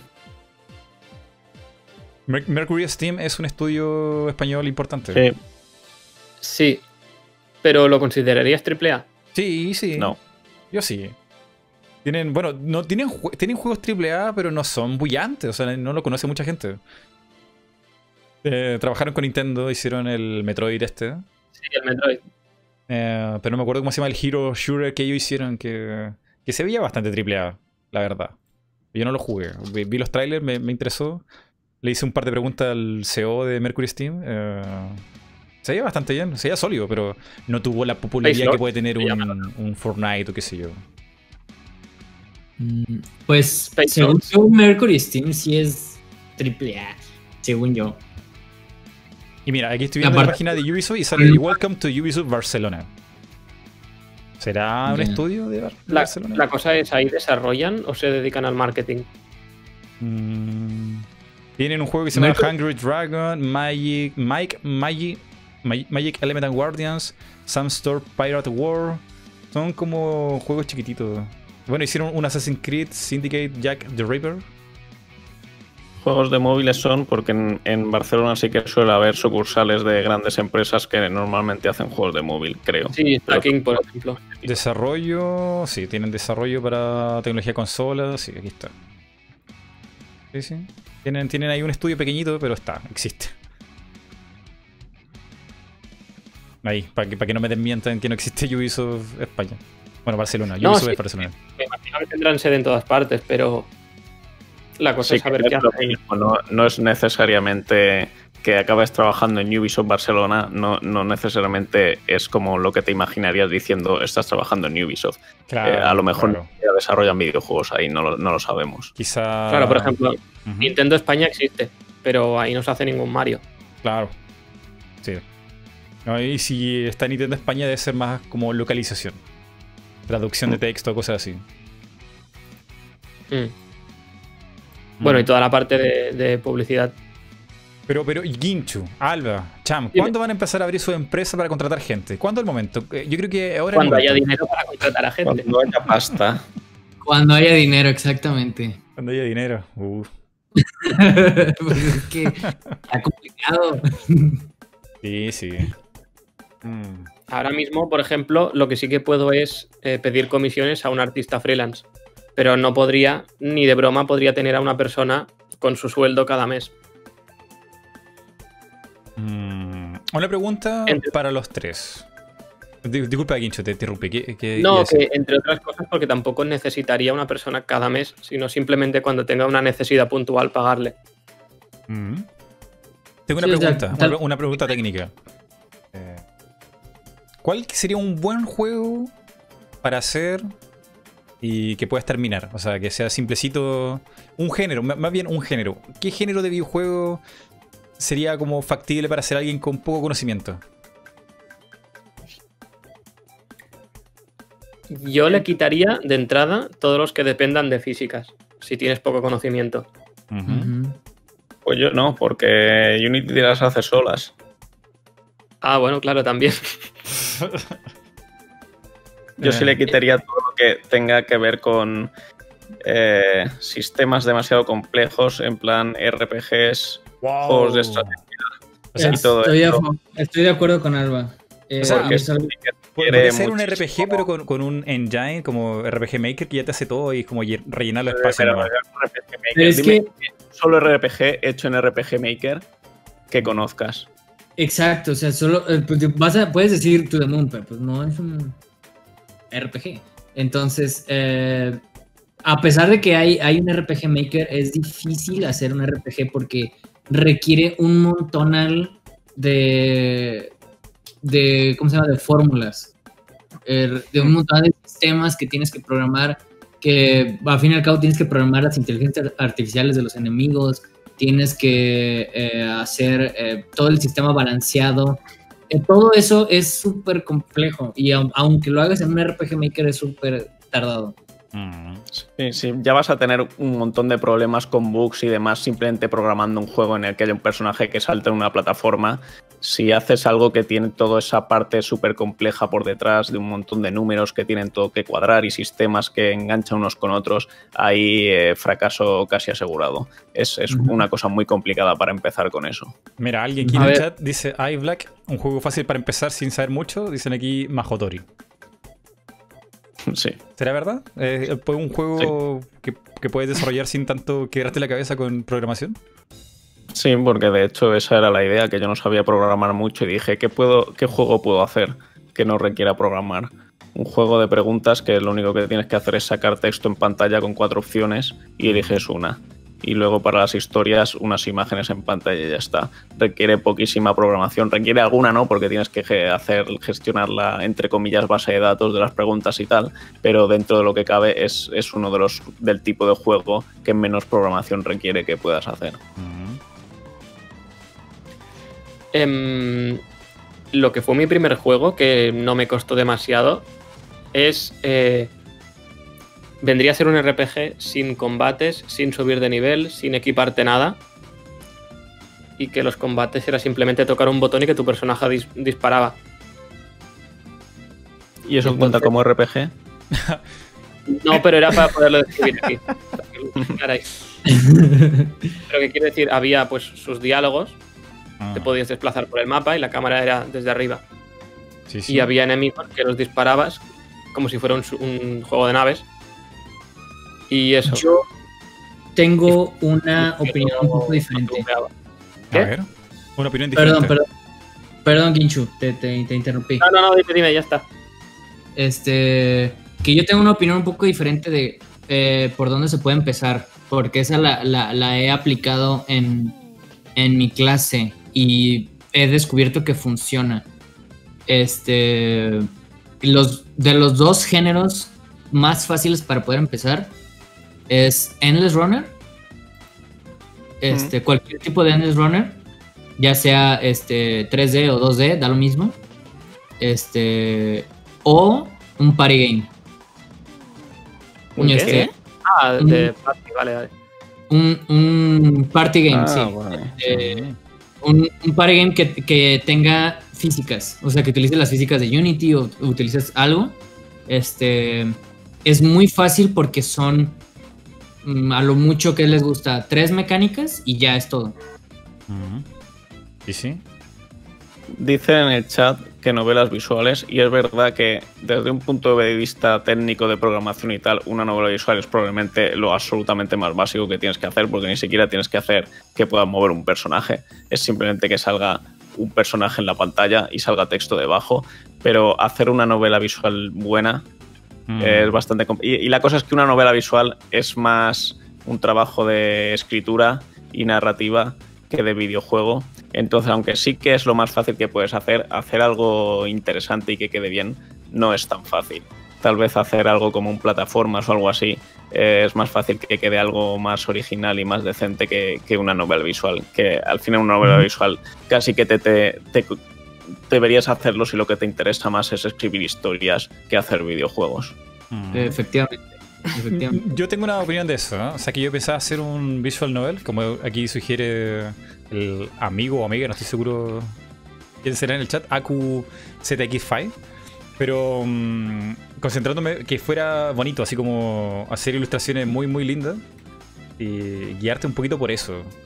Que habían juegos así en, en los 90, 80 que se perdieron, que eran muy de lindo, hermoso pixel art tipo Sierra o este estudio de. ay, ¿cómo se llama este de Indiana Jones? No, me acuerdo. El, LucasArts. LucasArts, sí. Maravilloso juego. Que sabes que yo lo veía y me parecía mágico que, que, que esos pixel art se movieran donde yo quisiera. Era como, wow, qué genial. Eh, y, y tiene muy poquito de realmente de programación porque es click, point y texto y resolver algún puzzle. Era. En realidad sí tiene probablemente más programación de la que piensas. Sí, porque hay sí. que manejar el inventario, hay que construir el escenario de dónde puedes pasar, dónde no puedes no pasar y un montón de cosas así sutiles que al final son O complicadillas. sea, o sea, depende de qué tan complicado quieras llevarlo, pero por ejemplo, simplemente de un pasar de un diálogo a otro. eh, Programar un juego de plataformas probablemente es bastante más fácil que programar una, una aventura gráfica. Mm. Pero bueno, eh, mi idea era hacer un PC como de, de cómic, o sea, dibujar para mí es como respirar, entonces no, no me provoca mucho cansancio. Es, hacer el que, que fuera guiada una historia, como un poco interactiva.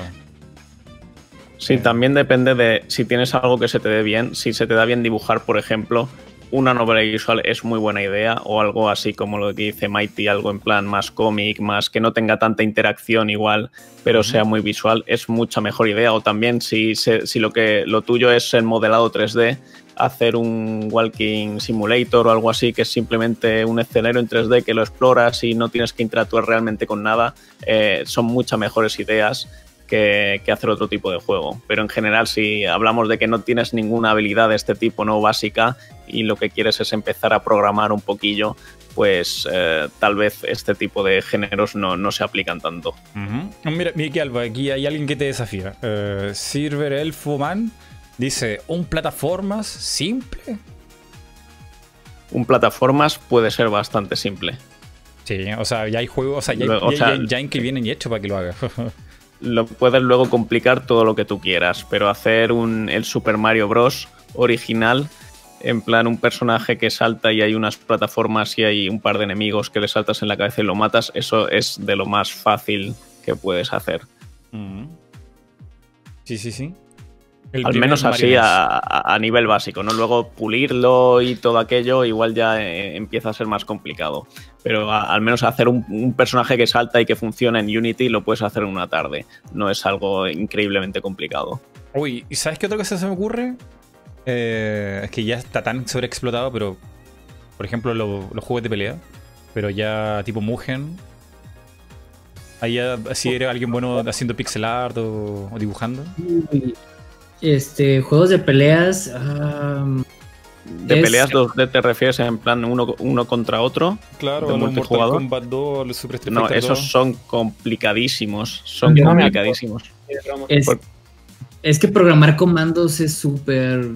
súper No es por lo de mando, es porque para que un juego así funcione tiene que ser técnicamente muy, muy preciso, eh, muy apurado, tiene que estar, eh, tiene- tienes que saber muy bien lo que haces, sobre todo a- incluso a temas de bajo nivel, de que todos los frames funcionen exactamente como deben y todo ese rollo, porque si no eh, es muy fácil que sea un juego frustrante e injusto, porque las, eh, es, es un tipo de juego que tiene que ser muy exacto en cómo funciona.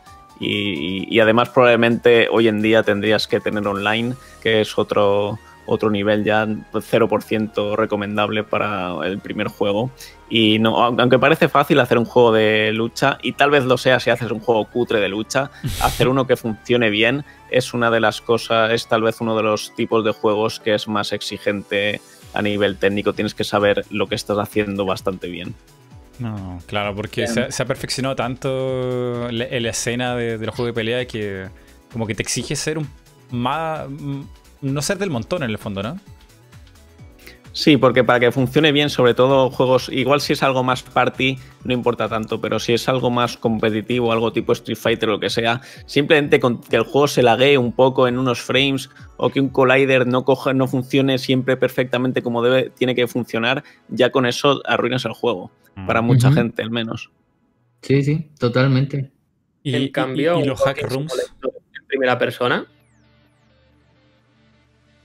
Repite, Ginchu, que se ha perdido. un Walking Simulator en primera persona, yo creo que sería bastante fácil.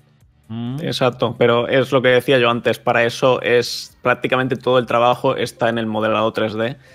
Entonces, si eso es lo que lo tuyo, eh, sí que es un género muy bueno para empezar.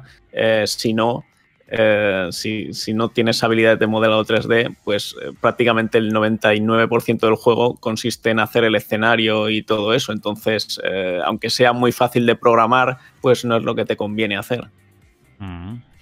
Sí, sí. Eh, la verdad, estoy. Ahí sí estoy de acuerdo también con los dos. O sea, Walking Simulator puede ser muy bueno, pero sí necesitas una habilidad muy avanzada de, de modelado. Si no, no, no, no, no estaría interesante. Para nada. Es, es como, vean, no se vayan tan lejos ahorita, este. ah, sobre todo, mira, justamente acá alguien acaba de poner eso en el comentario. ¿Quién? Eh, Fall Guys. Fall Guys. Este, Mm. Eh, Buenísimo juego. Justamente estaba a punto de hablar y mira, alguien lo, lo puso antes que yo. Eh, sobre todo, ese juego es un party game que fue un proyecto universitario. Este, ¿Qué juego? Fall Guys. Me he Fall. Guys. Fall- Ah, Fall Fall Guys. Guys.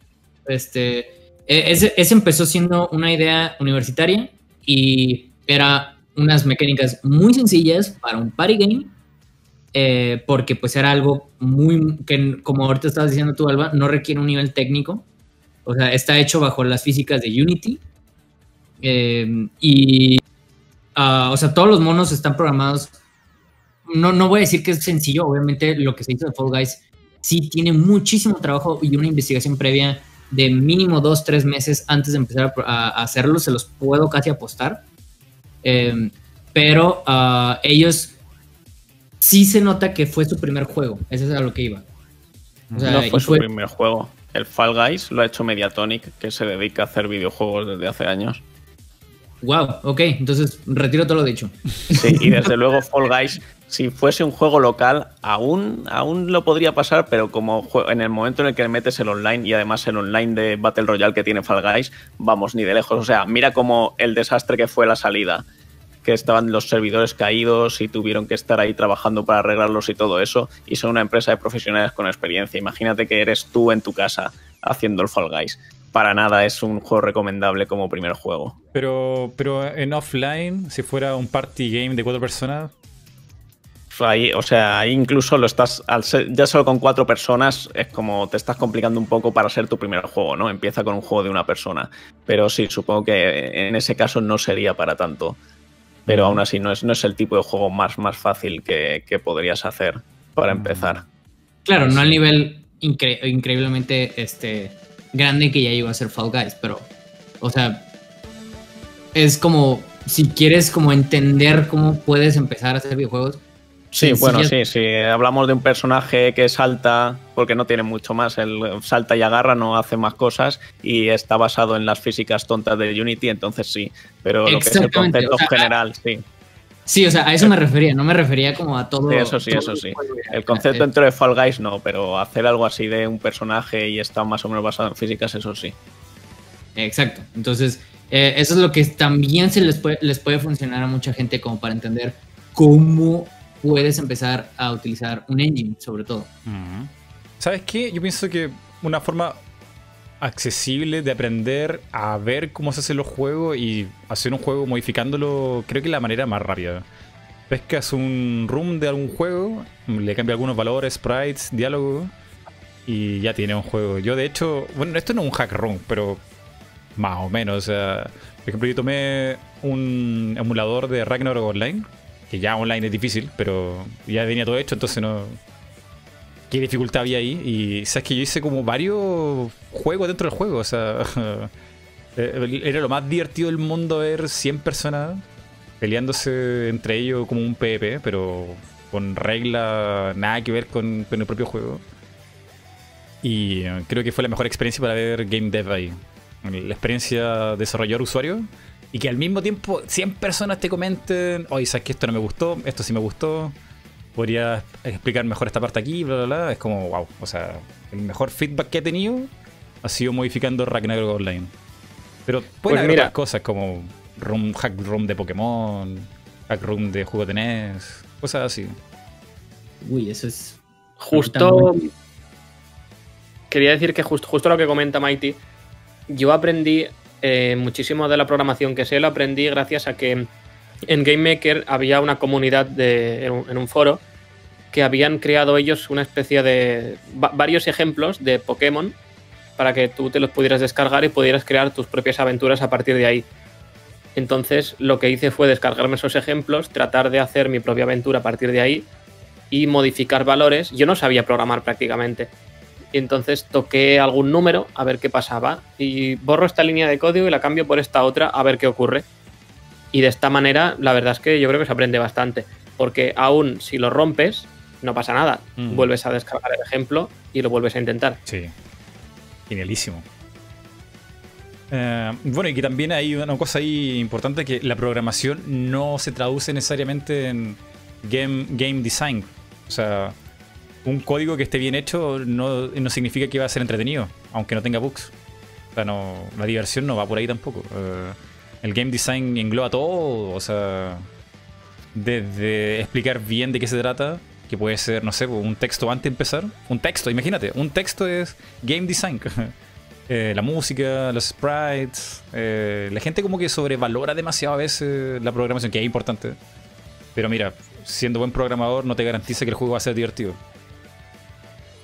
Mira, voy a romper una lanza a favor de. Eh, ¿Cómo se llama el señor este de la Yandere? ¿De la Yandere? Yandere Dev. Yandere Dev. No me, eh, no me cae bien, ¿vale? No me gustan muchas cosas de las que ha hecho. Pero eh, sí que hay gente que se ríe de su código mientras funcione. A mí me da completamente igual. Quiero decir, si al final lo que tú como usuario ves es un juego, a mí me da igual que el código tenga muchas líneas repetidas, mucho copia y pega. Sí que a lo mejor lo ves, un, un, programador lo puede ver y decir, ostras, es un poco raro, ¿no? Pero de cara al usuario, mientras funcione, en realidad da igual. El problema a lo mejor ya es cuando el código está mal optimizado y por culpa de eso el juego se puede llegar a ralentizar. Entonces eso sí que afecta al usuario y sí que mm. es un problema. Pero si el usuario no llega, no le llega a afectar de ninguna manera, el código da completamente igual. Quiero decir, al final es problema tuyo como desarrollador hacer un código que esté bien hecho, eh, de forma que tú puedas trabajar cómodamente y puedas seguir ampliando el juego sin que se te vaya estropeando. Mm, sí, sí. Bueno, que- muchos juegos famosos que tienen código horrible debajo y nadie se enterará nunca. Uy, Porque Hmm. al final es lo que dice Vinchu. mm, sí, sí. Eh, Yo, yo una vez tuve una anécdota muy graciosa eh, cuando quise eh, pedir trabajo antes de, de- de empezar con lo de mi empresa y así. Eh, todavía estaba, eh, sí, estaba muy, muy chavo y quise pedir trabajo en Intel. Y en Intel aquí en, en Guadalajara, aquí tiene una, una, este, una empresa muy grande. Y yo dije, no, pues aquí los de, eh, seguro los programadores de Intel son unos son unas piolas, llevan programando desde no sé cuánto, eh, son unos masters. Y cuando me daba cuenta de sus códigos era como, Dios santo de mi vida, o sea, son, son, son programadores de Intel, o sea, ¿qué, ¿qué- qué se te cayó el ídolo, se te cayó un héroe. Ajá, de puros, puros, puros ifs, whiles, y, y ya eso era todo su código, este, que estaban dándole soporte a cosas súper importantes, que no puede ser. Neta, no puede ser que, que- que gente tan grande, su código no es tan impresionante, pues, como algunos creerían. Mm, sí, sí. Ah, qué buena conversación de Game Dev. Eh, yo le estoy pasando aquí súper bien, ¿no? me, me encanta hablar de esto. eh, y, y disculpen si a veces no, no los dejo hablar, porque me, me apasiona mucho esto. De, de verdad, o sea, tengo aquí gente explicándome personalmente tantas cosas que es como, wow. O sea, imagínate, o sea, el mejor crossover de Game Dev que he tenido. Y no son tantos, pero Ah. aún así. Em, veamos. Más preguntas de la gente del chat que veo de que también están interesados en este tema. De qué aprender y cosas. Pero yo siento que, mira, alguien aquí pregunta muchas veces, ¿dónde puedo aprender game design? ¿Dónde leo? ¿Qué veo? Mira, si sabes buscar en YouTube y Google, tienes todo a mano. Literal, literal Sí, game todo. design es, lo- es de lo más fácil de encontrar. Pero la Este- cosa es que si quieres encontrar el buen material, si no sabes inglés, tienes una barrera bastante grande Para todo. Este, de, hecho, de hecho, hay bastantes libros que se dedican a, a- a solo hablar de game design. Eh, sobre todo hay el de. Déjame, déjame, veo los nombres correctos. Este, pero el de. Hay uno que se llama Level Up. Se me hace como de los mejores libros para explicar cosas súper básicas, basiquísimas de game design. Pero como lo habla muy a nivel plataformero 3D, porque es un. Es un game designer de. que hizo los de. Ay, ¿cómo se llaman estos juegos? Que. Máximo se llaman. Que salieron para PlayStation 2. Vale. Y él, desa- él desarrolló esos juegos y pues casi todo su game dev eh, está enfocado en eso. Pero hay otros muchos muy buenos que hay un, hay un libro que se llama Game Feel. Game Field. O sea, Game Feel y es... Ese es, para mí ha sido de los mejores libros que he leído en la historia y eh, porque te abre mucho las... Te, te- te abre mucho a conceptos que no ni siquiera tomabas en cuenta cuando quieres desarrollar un videojuego. O sea, como cuál es el user experience, que a veces eso es más, de, más enfocado no a juegos, sino como más a productos como tal. Y ese, ese libro te, te, te- te maneja que los, los videojuegos al fin y al cabo siguen siendo productos que deben de crear sensaciones, ¿no? Entonces, Transmitir algo. eh, ajá, entonces ese libro está excelente, digo, para... ¿Lo, podemos escribir que- en el chat para que la gente que quizás no, no le haya entendido muy bien el, el nombre lo, lo pueda buscar? Este, sí, deja, checo justamente el, ¿cómo se llama el nombre completo del libro? ¿Alguna recomendación que tenga también el amigo Alba o Guincho? ¿Alguna página, libro, video? Bueno, sus propios canales también, que son material de, de aprender. Yo, Yo- nada en particular. Pero si Alba quiere primero. Eh, yo nada en particular porque casi todo lo que veo suelen, ser- o sea, suelen ser cosas separadas, suele ser alguna charla que da algún diseñador, algún blog que- post, cosas así. Charla que ves Eh, en pero YouTube. no. Sí.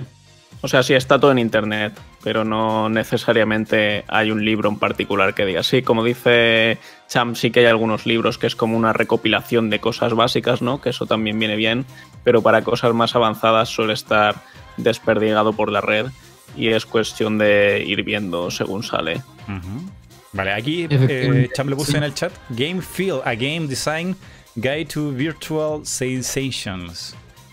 Ahí está el nombre del Ese libro. libro me sirvió mucho, pero sí como, como sí dijo Alba, a fin y al cabo, la especialización no se encuentra en cosas como libros, o sea, lo- los libros al fin y al cabo son recopilaciones. Eh, la especialización va a ser de que pues cada quien investigue. Entonces, encuentras en, hasta en foros, encuentras en... eh, sobre todo los foros, eh, es de lo que más puedes encontrar eh, resolución de dudas muy específicas. Yo alguna vez eh, me ha parecido muy interesante ver, por ejemplo, vídeos de conferencias de la GDC, la Game Developer Buenísimo. Conference, porque sale un desarrollador que ha trabajado en un juego y te explica pues un problema que tuvieron de diseño y cómo, cómo lo afrontaron y al final a qué solución llegaron, ¿no? Y te lo explican paso a paso y la verdad es que he aprendido bastante con estas conferencias. Mm, sí, sí. el- la- Hay un montón resubidas en internet. Sí, sí. Bueno, la lástima es que la GDC es súper antigua, pero las más antiguas están en formato MP3 en su página. Ni siquiera hay video porque no, no, no hicieron. A alguien no se le ocurrió que explotaría YouTube, pero está en M- MP3 para descargar. Y son conferencias de horas, o sea, dos horas, tres Mm. horas. Hay unas geniales de Zelda si te gusta Nintendo. Pero también de desarrolladores más pequeñitos, un poco más indie, como lo, este juego de pelea de las Schoolgirls, que explicaban que un golpe en ese juego a la diseñada, no me acuerdo cuál era el cargo, pero la que hacía la animación le tomaba 8 horas diarias como hacer ese frame. De testearlo, dibujarlo, volverlo a dibujar, el hitbox y todo. 8, un movimiento, o sea, imagínate. Una locura. Y, y sin contar Sí. el como si funcionó, porque al final ese movimiento lo podía como sacarlo entero. Sí, eh, es algo parecido que estamos eh, teniendo en Nine Years of Shadows, de, sobre todo para hacer los frames, eh, que a veces eh, es diferente la impresión que te da visualmente a cuando ya la estás viendo en, en- ya corriendo, pues, en el engine, ¿no? Entonces a veces tienes que saber cómo optimizar para crear los, los sprites lo más rápido posible para probarlos. Porque tú crees que pues sí, el, el se ve súper chido, pero hasta que no lo ves en pantalla y lo sientes cómo se mueve o cómo se... Cómo, sí, pues tal cual, cómo se mueve en, en- con tu mando, no sabes si realmente hiciste un trabajo o no, un buen trabajo o no. Mm. Entonces Sí, sí, sí. como- Entonces, bueno, son cosas que... Si, si alguien ¿Mande? aprender algo ahí, eh, tienen la GDC. Eh, creo que este año se suspendió y lo van a hacer como este mes, ¿o no? O, no, ya lo hicieron, ya lo hicieron, fue el mes pasado. La- eh, que siempre se hace a principio de año, pero esta vez la hicieron, la postergaron. Y hay un montón de videos ahí, o sea, de Nintendo incluso. O sea, y de Nintendo, que Nintendo es como tan reservado para todas sus cosas. Van ahí también a hablar de los desafíos, los errores, qué aprendieron, qué no aprendieron. Y creo que Nintendo suele hacer post-mortem. Tienden a hacer post-mortem en su conferencia, que es como, ¿por qué fracasamos? Eh, ¿Por qué no funcionó tal juego? Que el, el de Animal Crossing también es genial esa conferencia. Expliquen por qué le fue tan mal en Wii. Dicen que, que después del juego de Wii, que no vendió nada, eh, tuvieron que replantearse qué estaban haciendo mal. Ahí está muy interesante. Genial, genial.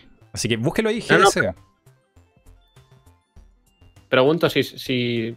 Que luego lo veré, si no, pero si sabes por qué fue mal. Ah, sí, porque se estancaron y no innovaron en nada y la dirección que fueron a la gente no le gustó.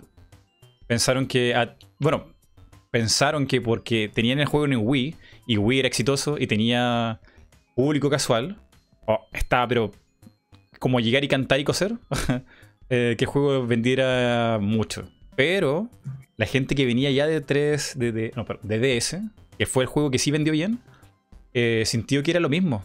Sintió que era el mismo juego sin ofrecerle nada realmente bueno. O sea, piensa que sa- de sa- saltar de DS, que era una consolita chiquitita, muchos polígonos, limitada, en Wii pensaron que iban, oye, con el Wiimote podríamos hacer esta otra cosa, o van a agregar más trajes. No, era, era como el mismo juego. Y la gente se aburrió, se aburrió muy rápido y lo dejó ahí tirado. Y no supieron cómo darle el sentido del espíritu de lo que es el Animal Crossing, que es como la libertad, creación y interactuar con mucha más gente. Mira, me lo sé de memoria porque hice el video, entonces tengo ahí notadito en mi apunte las cosas Muy que buen fallaron. video, por cierto, Mighty. Muy, muy buen video tuyo. ese. Muchas gracias. El video de Animal Crossing. Vayan a verlo, es muy buen video. Dicho por Chap. Eh, y no sé. ¿O tú ¿qué- qué ibas a decir, Alba? no, no sé qué más sugerir. La GDC y YouTube, o sea, hay un- mira, yo de sus canales recomendadísimo y también canales gringos, o sea, de Estados Unidos. Estados Unidos. ¿Cómo se llama este? El um, Brown Gaming Toolkit, ¿cómo se llama? Siempre se me olvida el nombre. Toolkit, es de Inglaterra. Sí, sí, él muy bueno. O sea, es el dios de explicar gameplays, game dev, game design, todo. Es genial. Y el Eh, canal es más desconocido. pero todo en inglés. Todo en inglés. Dale, Mm. Champ. ¿Qué, qué iba a decir? Eh, no, pues yo quería preguntarle a Alba que, que cuál era su... eh, lo que él decía que, que la razón por la que se Animal Crossing no funciona en Wii. O si era lo mismo. No, yo no he dicho nada del Animal Crossing. Por eso, pero es que eh, como que ibas a decir tú la razón y ya no supe, ya no supe si era la misma que Mighty. Pero yo no, yo no iba, yo no Ah. iba a decir nada, no, no, no confusión. intento decir, ya, yo no sé nada del Animal Crossing. Lo sentí como reto, pues lo sentí como que ya sabías la respuesta. Aquí está la razón de por qué fracasaron. No incluyeron ya, a Alba ok. Majo, a Mayo en el The Game Design. ¿Puede ser que Mira, Alba Mayo trabaje algún día en Nintendo? No lo creo, ¿Por qué no? Porque es muy poco probable. Incluso aunque me lo ofreciesen, tendría que ser en condiciones muy poco probables. Así Ah. que, o sea, en principio prefiero hacer mis propios juegos. Tendría que darse una serie de casualidades para que justo me ofrezcan, o sea, así. Ahora mismo, si me dijesen, te damos un equipo y te pones aquí a dirigir un juego, pues les diría que sí, pero para cuando ocurriese eso, o sea, para cuando Nintendo quisiese hacer algo conmigo, probablemente sería porque ya estoy teniendo mucho éxito con mi propia empresa. Entonces, ¿para qué iba a querer en, en- en ese momento irme a Nintendo, no? Si ya he triunfado con mi propia empresa en donde tengo más control. Claro, sería un retroceso, ¿no? Sí, probablemente. Luego, eh, lo que digo, depende de en qué circunstancias se dé ese momento, a lo mejor sí, pero en principio suena poco realista. Mira, parece una pregunta un poco así como chistosa, pero la verdad es que hay mucha gente que le interesa irse a una empresa grande algún día, ¿por qué no trabajar ahí? Aunque sea, no sé, de, de cualquier puesto. Hay mucha gente que le interesa que- trabajar en Blizzard, por ejemplo, que como su sueño es llegar a Blizzard. Hay, hay que tener cuidado con eso, por ejemplo, sé de gente que trabaja, bueno, por si acaso no voy a decir qué empresas son, pero mm, son empresas pues más o menos grandes y al final lo que ocurre es que te sientes como, bueno, primera que tú no ves el juego completo en muchas ocasiones, E- eres como una pieza, eres un engranaje de una máquina muy grande y digamos que a ti te dan unas tareas eh, con unas especificaciones tal, las haces, las entregas, pero realmente lo que has programado, lo que hayas modelado, lo que sea, no sabes para qué es hasta que dentro de unos meses ves el juego funcionando y ahí ya encuentras tu modelo, tu, tu trozo de código o lo que, lo que sea. Entonces a lo mejor puede llegar a ser un poco frustrante eh, ir cada día a trabajar en algo que no sabes lo que estás haciendo. Claro. Sí. Ah, Ya, pues, de hecho, hay, hay, este, yo he visto pláticas de, de GDC también, pero no me acuerdo, ahí sí, ahí sí te la debo, pero me impresionó muchísimo ver sobre todo que cambia el punto de vista muy, muy, muy fuerte en dependencia de si alguien es developer indie, así es developer de, de algo AAA, pues, porque eh, sobre todo cuando es un developer indie, eh, en dependencia de su éxito, pues, puede ser una- un, un tiempo de vida laboral mucho más amplio que el que puede tener el de AAA, porque el de AAA tiene un llamado burnout. Claro. se- se- se- Cansancio. este, es un cansancio eh, inmenso que tienen las empresas AAA, sobre todo que, que, que se, le, se dice, pues, eh, que en, muchos, en mu- muchos casos de esas empresas se llega hasta un promedio más o menos como de 10 años de vida laboral haciendo videojuegos y ya. Este, que por, porque o fin y al cabo no estás creciendo.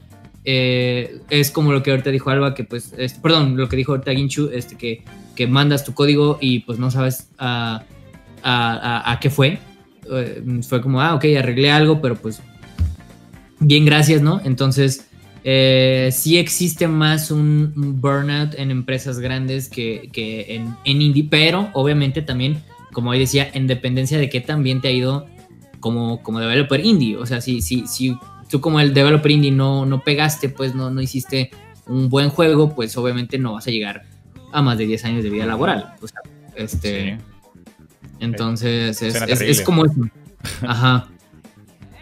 Mira, tengo, una pregunta aquí que me, me he dado muchas vueltas. Si será así o no, me, me han dicho de todo eh, dentro de los amigos que desarrollan. Pero quiero saber qué piensan ustedes. ¿Cuándo un juego es realmente indie? Porque ahora, hace unos 8 años atrás, era simplemente un juego independiente. O sea, publicado, hecho por ti, con un, un presupuesto eh, humilde. Pero ahora como que la línea de lo que es indie y lo que no es indie está un poco rara, un poco difusa. ¿Cómo definirían ustedes lo que es un juego indie?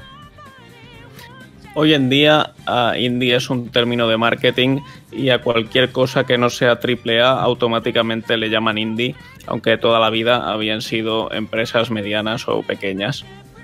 Entonces, digas lo que digas tú, no, o sea, para cada uno significan mil cosas y ninguna de ellas es necesariamente la correcta. Yo creo que el término indie, bueno, no creo. Originalmente lo que, lo que significa indie es básicamente que, que no estás siendo del todo profesional o que no estás yendo por los canales profesionales. O sea, si eres una persona que está haciendo un juego en su casa, obviamente eres indie. Eh, en el momento en el que montas una empresa, técnicamente diría que estás dejando de ser indie, pero no realmente porque si estás con un amigo y decidís que queréis hacer las cosas para evitar rollos legales o lo que sea, vais a montar una pequeña empresa y empezar a hacer el juego, pues seguís siendo indie. Pero para mí, en el momento en el que sacas un juego o varios y ya habéis tenido éxito y, y os montáis una empresa, una empresa de verdad, ¿no? Em, contratando y gente y tal, para mí eso ya no es indie. Que hoy en día igualmente se considera indie porque es como eso, es como que hay dos cosas, o AAA o indie. Entonces, si no eres AAA, eres indie. Pero no eres realmente indie en el sentido original de la palabra, ¿no? Eres, eres una empresa pequeña o mediana y ya está. Ojo que también existe el AA. Eh, AA también existe. ¿eh? Y bueno, en AA se usa poco esa expresión, pero Sí. eso sería el AA. Y eso a veces también causa eh, temas complicados, ¿no? O injustos, incluso como cuando se dan premios premios indies, ¿no? Que dirías un premio indies es porque para la gente que no puede competir con una empresa con recursos y tal. Y sin embargo se considera indie una empresa con 50 trabajadores y 2 millones de presupuesto. Y es como, bueno, pues vale, pero no sé, sí, a esos niveles no están tan lejos de poder competir con un AAA, entonces quizá Mm. la, la categoría se siente igual de injusta. Bueno, y una cosa ahí que a mí me encanta del GDC, ¿eh? que tienen un, un- aparte de los premios que entrega, tienen una categoría aparte que es solamente indie de, de estudiantes. Entonces, son realmente así como gente que están haciendo su primer o segundo juego, eh, ya como mostrado en sociedad, y le dan, su espacio, muestran el juego, varios- un montón de juegos muestran ahí, es genial, o sea. Esa premiación yo creo que la verdadera premiación para, para conocer talento y gente nueva de la industria y, bien separado de lo que es indie que llevan años y los que están recién empezando. Porque ya, ya hay que diferenciarlo, o sea, no, no puede ser indie toda la vida. O sea, en algún momento una empresa, como dices tú, empieza a crecer, tiene más trabajadores, eh, lo- el presupuesto ya no es tan modesto como al principio. Entonces, está bien hacer la, la diferencia y, y la GDC lo hace espectacular. A mí me encanta verlo todos los años. Y lo vemos en este canal. Pero eh, fíjate que está súper impresionante de todas maneras que a, a un, un juego que se le podría considerar arriba de un indie, pues, o sea, ya un término doble A, po- podríamos decir eso. Cham, ¿cuál Eh, es el doble A?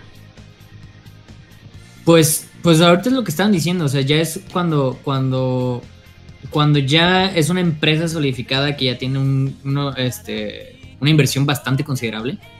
Este, pero de todas maneras, aún y, y la diferencia de eso a un juego AAA es una cantidad estratosférica de dinero. Es, es, es lo que todavía, eh, como que a veces es impresionante ver que un juego AAA es más del 90% de presupuesto de lo que tiene de lo que tendría un AA y nove- 99% más de lo que tendría un Mm. indie. Entonces es, es por eso que digo que de todas maneras aún y con eso existe una muy grande diferencia Mm. que, que, que, que a veces uno pues no se da cuenta pues de, de- de lo que va detrás en dinero. ¿Qué piensa el amigo Guincho aquí? Pues mira, justamente estaba buscando en internet cuál es la diferencia entre AAA, AA y también justamente si existe una única A. La verdad es que está bastante confuso, así que no puedo sacar mucho. Ah, vale. Eh, es que yo me hago la pregunta, por ejemplo, con, con estudios que, que fueron indie en algún momento, como los que hicieron Minecraft, en algún momento fueron muy, muy indie. En Java, imagínate. Y aún la gente habla que Minecraft es indie porque se ve pixeleado. Imagínate, o sea, es indie porque es pixeleado y no tiene buenos shaders. Es como, pero loco, eh, de eso no va. No va por lo gráfico, va por el presupuesto y cómo se mantiene ese estudio y cuánta gente está trabajando. Eh, Yo es que de hecho creo que no, al mí al menos no se me ocurre un solo ejemplo de una empresa que haya empeza- empezado siendo indie y luego en algún momento la gente o la, incluso la prensa de videojuegos, que se supone que son los expertos y tal, hayan dejado de considerar o que una empresa es indie. Creo que eso no pasa, que es como tú empiezas indie y es como ya está, indie para toda la vida. Y entonces sean esos casos de empezaste siendo cinco amigos, ahora sois una empresa de 50 trabajadores, pero indie igual, Mm. como si fuese cualquier persona que está haciendo el juego en su casa, todos indies. claro. Pues es como. los premios te los llevas. Pero, Si eres una me- empresa grande, los premios a los indies te los llevas porque vas con ventaja ya. ¿Sabes cómo hago yo la diferencia si indie o no indie? Si tienen detrás un publisher grande. Por ejemplo, un estudio chiquitito que la vía ha escuchado, pero si es publicado por Ubisoft o Electronic Arts, para mí ya no, Pero eso, de hecho, ya no son indie. Es una de las, de las peores diferencias de indie porque de hecho hoy en día casi cualquier indie que se haga famoso tiene un publisher detrás. Y eso no, no, no implica que seas menos indie. O sea, eres- no eres indie en el Para sentido sí. tal vez más Porque- tradicional de la palabra de que no estás siendo, no estás publicándolo independientemente, pero puede ser perfectamente que hayas hecho el juego tú en tu casa y como eres artista te ha quedado muy chulo y luego se lo Ah, has presentado eh, sí, a un sí. publisher grande y te dicen, ah, te lo publicamos nosotros. Pero- pero- ¿Es- ¿Eres por eso menos indie? Eh, pues no realmente, ¿no? De- deja de explicar mi punto, porque sí, tiene, tiene una razón ahí, tiene mucha razón. Pero pasa que el publisher, el trabajo del publisher es marketear tu producto, llevarlo a la feria, do- donde tú no puedes ir solo, o sea, tienes que moverte, con, hacer que la gente lo conozca, que haga publicidad, a moverte Los mucho. publishers en- son unos magos. So- Se los puedo decir, son unos magos los, los publishers. Y su trabajo es algo que a veces no se habla mucho, pero es impresionante lo que, lo que pueden llegar a hacer esas personas. Tienen que hacer que el juego que sea conocido y eso para una persona, una persona que tiene un juego, o sea, no, olvídalo, no, no lo puede- es, es un trabajo mutante, o sea, imposible. Si ya tienes Pero la detrás cuestión es que el alguien juego, así, sí, el juego es el mismo en teoría, ¿no? O, o parecido. Que alguien te haga el marketing o no te haga el marketing no cambia el juego en sí. El juego sigue siendo indie. sí. Y hoy en día, además, si consideras que tener publisher te hace que no sea indie, eh, oye, que el 90% de juegos que crees que son indie no son indies, porque hoy en día casi cualquier juego que salga y que se haga famoso tiene un publisher detrás. Es que no solamente es hacerle marketing, porque también re- retocan el juego en términos de localizarlo. Si tú tienes un publisher como Ubisoft, Ubisoft lo llevará a siete idiomas, hará que los textos sean traducidos por un equipo que tienen ellos. Eh, lo pueden llevar hasta Japón, italiano, portugués, español, inglés, un millón de idiomas. Porque Ubisoft hace eso. Ubisoft, Ubisoft partió haciendo. eh, traduciendo juegos, pues, publicándolo en todas partes. Y, eh, Pero eso hace que el juego llegue más lejos y venda más, no, no altera realmente el juego en sí, ¿no? Es El que- 99% del juego va, va a seguir siendo lo mismo, siempre que. Porque hoy en día, antes no era así, pero hoy en día normalmente los publishers te dejan, o sea, no meten mano en el juego. Depende un poco del trato y del publisher, ¿no? Pero en general, a los indies, un publisher simplemente se encarga de vender el juego, no te, no te viene a decir, no, esto lo tienes que cambiar, esto lo tienes que hacer así, Pero- generalmente. Pero si lo englobas todo, porque claro, está el trabajo antes de publicar el juego, que es el trabajo que hiciste tú, y luego están los resultados después que el juego fue lanzado. Eh, ¿Cuánto influye la ganancia que puede tener un juego que hiciste solamente tú, sumado a la, ayuda que te da el publisher? O sea, yo creo que la, la diferencia es abismal. Debe ser muy, muy grande estar impulsado por una gran casa versus tú publicándolo solamente en Twitter o, o YouTube. Hay- hay sí, pero el dinero que ganes, el dinero que ganes es independiente de que seas un indio, ¿no? Tú puedes ser un indie que eres un tío en su casa y hacerte millonario. Eso no hace que el juego no, no haya sido indie. Ha sido indie igualmente, solo que ha vendido muy bien. Pero, pero ¿y lo que será cuando ya tenga los ingresos después que haya pasado la ola? ¿Seguirá siendo indie con ese dinero? Sí, es la cuestión. Yo diría, o Es que sea, si la- después. la diferencia está entre el juego y tú. Porque el juego, claro, es, fue indie porque lo hiciste tú con poca ayuda. Pero ¿qué pasa contigo cuando ya tienes el dinero? ¿Sigue siendo indie? Sí, es lo que decía yo antes la gente te considerará indie, pero no, si has ganado 10 millones y te montas una empresa con, con otras 20 personas que son todos senior o profesionales de la industria, pues no, ya no eres indie, pero lo que decía antes, te van a seguir llamando indie porque empezaste siendo indie y como todavía no eres AAA, pues ya está, eres indie. Mm. Aunque hay una, claro, hay una clarísima diferencia de entre haber empezado tú solo y ahora ser un grupo de profesionales que al final, por mucho que se llame indie, es una empresa pequeña o mediana haciendo videojuegos. Por ejemplo, podemos tomar ejemplos de juegos que fueron indie, como Minecraft que está hecho en Java. Y en su mm. momento sí, fue super indie. Pero cuando la gente hable de Minecraft, no, lo, no debería referenciarse a él como, sí, son indie. No, fueron. Fueron indie. Pero ya no lo son. En este el lenguaje de programación creo que no tiene mucho que ver con si es indie o no. Quiero decir, puedes hacer un juego en el lenguaje que quieras. Uh, sí, que me refiero. A ver, otro ejemplo, porque Minecraft. A que no es muy profesional hacer un juego en Java. En ese sentido, sí que es como más indie, ¿no? Una empresa. Microsoft hoy en día, precisamente por eso ya no está en Java el Minecraft, porque lo compró Microsoft. En ese sentido sí que es un poco más indie lo de hacer el juego en un lenguaje que tal vez no es el más indicado, pero sí, tampoco tiene por qué, por qué ser importante el lenguaje. Bueno, aquí la gente, junto que nos está escuchando, también está dando su opinión en el chat. Em, voy a leer alguna, a ver, dice aquí. Silent Default. Fueron indie porque ahora Minecraft lo financia y no ellos solos. Claro, porque están detrás de Mojang y Microsoft tienen acciones en Minecraft, ¿no? Eh, Microsoft compró Mojang. Mojang, claro. O como fue esto, tantos juegos de celular, o sea, no, perdón, juegos de... ¿Fueron de celular Angry Birds o, hay un montón de juegos de Facebook como Candy Crush? ¿Se acuerdan de Candy Crush? Que en su momento era como una basura de, web, pero después crecieron. Eh, no ubico. ¿De verdad no conoces a Candy Crush? Wow. No, no, sí, pero la de, la empresa que hizo Candy Crush. Que fueron, fueron juegos así cuestionables, o sea, de, calidad. los gráficos eran feitos, el sonido eran feo. Eran juegos bien, bien arcaicos y después agarraron fuerza. O sea, el Candy Crush que conocemos no es el que realmente fue. No, para nada. Si era una cosa de verdad como de esos juegos basura de, internet, de Flash. De ese estilo. Mm. Eran, eran simplecitos. Eh, pero bueno. Por ejemplo, tenemos Stardew Valley. ¿Podríamos decir que ahora el desarrollador ya no es indie porque el juego ha sido un éxito? Uy, qué buena pregunta. ¿Qué piensan ustedes, chicos? Depende de lo que haga luego. O sea, si él es un desarrollador que hizo el juego en su casa, ¿no? Sin más. Y ahora, pese a haber ganado varios millones, sigue haciendo los juegos igual que antes, pues sí, sigue siendo indie. Si en cambio utiliza todos esos recursos, ¿no? Que son millones de dólares que debe haber ganado para hacerlo un juego profesional con un equipo que le haga los gráficos y todo ese rollo, pues ya no será indie. O sea, depende de cómo, cómo lo enfoque él. Sí, también.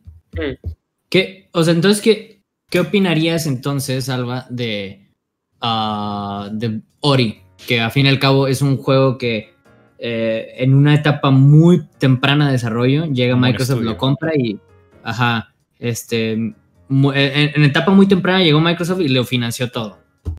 Este, ¿sigue siendo indie o no sigue siendo? O ya, ya se podría considerar un poco más avanzado, pues. Ori, Ori y el Blind Forest, estamos hablando, ese, ese es el Ori. Ajá. El, el 1. Eh, no lo sé, tendría que ver los detalles, pero eh, es, lo que digo. Al final no puedes poner una línea que sea esto es indie. Si tienes tres trabajadores es indie, pero si tienes cuatro ya no es indie. Eso no se puede hacer. Entonces, una cosa es más indie o es menos indie. El Ori en particular, uh, yo viéndolo, no me parece que sea especialmente indie, pero no, no sé tampoco cuál es la historia completa. Si tienes a Microsoft detrás, pues muy indie no eres. Pero eso, si aún así lo ha desarrollado aunque tengan muchos recursos, lo ha desarrollado un equipo pequeño que no sé cómo de profesionales serían, pero me imagino que no serían novatos, eh, pues estaría, estaría ahí medio indie, no sé. Eh, es eso, no, se trata de ser indie o no ser indie en plan línea, sino cómo de indie eres. Hmm. Ya. Hmm. No, sí tiene sentido, realmente. Es que también ha cambiado muchas cosas en, poco tiempo. Porque indie no es lo mismo hace 10 años atrás. Por ejemplo, indie era- eran juegos que se transmitían en foros. Imagínate, o sea, que ni siquiera tenían re- rédito monetario. O sea, era un juego que alguien hizo y lo compartía y se popularizaba. O eran juegos Flash. eh, o, o ROMs de NES. Pirata, juegos piratas de. Ay, por ejemplo, ese, ese, ese clon de Mario. ¿Cómo se llama? Los Sisters, no sé cuánto. Que era un hack ROM de Mario. totalmente pirateado. Y al final el juego terminó siendo de una empresa respetable y todo. Y, y se publicó de manera oficial en, en Nintendo con el tiempo. No me acuerdo cómo se llama. Las Sisters. Gianna. ¿Sister Diana? Gianna. Gianna. O Gianna, no sé cómo se pronuncia. Claro, entonces. Como que todo tiene un, un- un inicio, ¿no? Eh, y después las cosas evolucionan a ser otra cosa. Pero también es lo que dice Alba, que es un término muy marketeable, ¿no? O sea, uy, mira este juego indie que acaba de salir y qué sé yo, y la gente se queda con eso. Que, que será así para siempre, forever. Y no es tan así. Pues fíjate cómo Nintendo tiene, o sea, tiene una, una sección específicamente para marketear indies. Claro, O sea- lo, llaman los nindies. Ajá, exactamente. O sea, fíjate hasta ese punto cómo, cómo, cómo llega, pues. Y la pregunta aquí, eh, eh, Nines Years of Showson es indie? Nos consideramos indie, este, porque al fin y al cabo, eh, pues el juego empezó con una, empezó con cero presupuesto y sigue siendo de, de un equipo de menos de 10 personas. Mm. ¿Y los juegos que hace Ginchu y Alba? ¿También se- lo podemos considerar indie? Yo todavía no he publicado ¿Cómo? nada, o sea que hasta que- A mí me queda indie para rato. ¿Y Alba? Hombre, obviamente, si estás haciendo el juego en tu casa, creo que no se puede ser más indie que eso. Claro, Sí, la, claro. la- la modestia, el hacer un juego humilde. A no ser que tu casa sea tu mansión de 10 millones de dólares que has conseguido tras el éxito de tus juegos anteriores. Mm. Cham, ¿vosotros teníais oficinas? No, no, este, se tenía el plan, o sea, para esta, este año, pero por la pandemia es que no se pudo. Eh, pero no, seguimos sin tener oficinas. Tal vez para el 2021 sí. Mm. Sí, sí.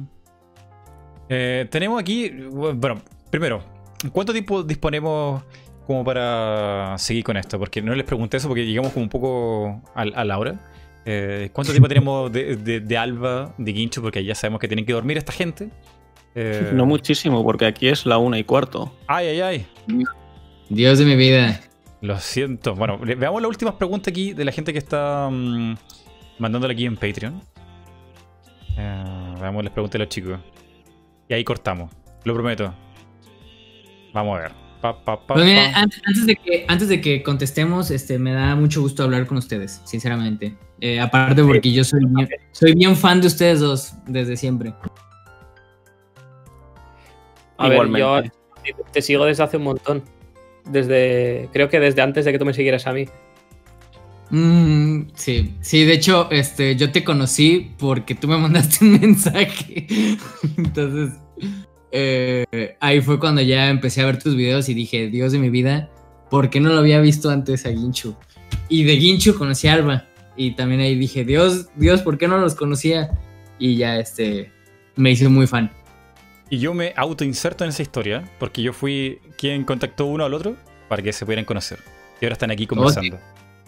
Así es, ¿no? De hecho, sí es cierto. O sea, eh, pues es que, es que Mighty, tú siempre eres muy bueno como para el comunicarse con, con todos nosotros. El porque crossover master. es que, es que tú sabes, tú sabes unir a las personas. No sé, eres, no sé cómo le haces, pero eres como el, el indicado para poder unir, este, pues, personas que no se podrían, no se hubieran conocido de otra forma, pues. Hombre, hay mucha suerte ahí. eh, Hay muchas veces que he querido juntar gente y no, los horarios no coinciden. Porque hay gente de México, con- de España y Chile y no. O sea, es súper difícil. Es súper difícil. Ah, Es mucha suerte. Pues ahorita, este, pues es, yo sé que fue muy complicado ahorita y pues también agradezco que, que Ginchu y Alba pues se hayan dado el tiempo a estas altas horas de la noche para ellos. Sí, sí. Entonces, Yo, yo agradezco, agradezco mucho el tiempo de Alba y Guincho. Eh, se les quiere, chicos, eh, que estén aquí compartiendo un rato con completo desconocido para hablar de, de videojuegos. A ver, ya os digo, yo me lo paso bien en estos tipos de, de podcasts y he estado bastante cómodo hoy. Yay. ¿Sabes qué? Eso es muy importante porque los anteriores podcasts eran, del año pasado sobre todo, eran bastante más cargados de entrevistas. Y yo ya como que estoy dejando de lado la entrevista porque no es cómodo. No, uno se siente cómodo que te preguntan a cada rato insistentemente sin parar. Es mejor una charla más, más libre. Creo yo. Sí, pues bueno, yo también me siento cómodo, realmente, cuando pues cuando fluye más la información y no realmente te están haciendo preguntas y ya. Mm. Sí, sí, pero ahora sí vienen las preguntas porque esto ya como para el cierre. Eh, tengo aquí Ok. las preguntas de los amigos de Patreon que hacen que este canal se mantenga con vida porque lamentablemente no tengo un- como los números de, de Cham y, y Alba y, y Patreon como que me mantiene aquí en YouTube todavía. Y aquí vamos a revisar algunas preguntas de los chicos. Eh, Andrés Herrera, ¿cómo creen que podría seguir evolucionando las consolas además de los gráficos? Pues siento que realmente la nueva generación no trae algo tan fuerte aún. Uy, súper buen tema. Sea, yo podría hablar de eso en, unos tres videos. Eh, ¿Alguien quiere empezar? ¿Algún voluntario? ¿Y esa? Venga, yo que no tengo mucho que decir. Yo creo que las consolas no van a evolucionar mucho más allá de los gráficos porque van a acabar siendo absorbidas por el PC. De hecho, las consolas hoy en día son básicamente un PC eh, armado por sí mismo que tiene sus propios juegos, pero no se diferencian mucho y creo que acabarán desapareciendo más Mm, pronto que tarde. Tampoco creo que tengan que evolucionar necesariamente en ningún, en ningún sentido especial. Ahí fíjate que está interesante porque, eh, sobre todo hablando de, de consolas, creo que va mucho de la mano con, con las ediciones en físico de los videojuegos y también va mucho eh, el sentido como, los li- como le ha pasado a los libros. O sea, no, ya no existe una razón real para que sigan existiendo los libros. Pero vamos, ahí- los tenemos porque los queremos, o, sea, los queremos en- ahí tener eh, bien podríamos resolver todo lo de los libros en PDFs, en lo que sea, pues en una pantalla, pero no lo hacemos porque es la sensación que nos presenta el libro, ¿no?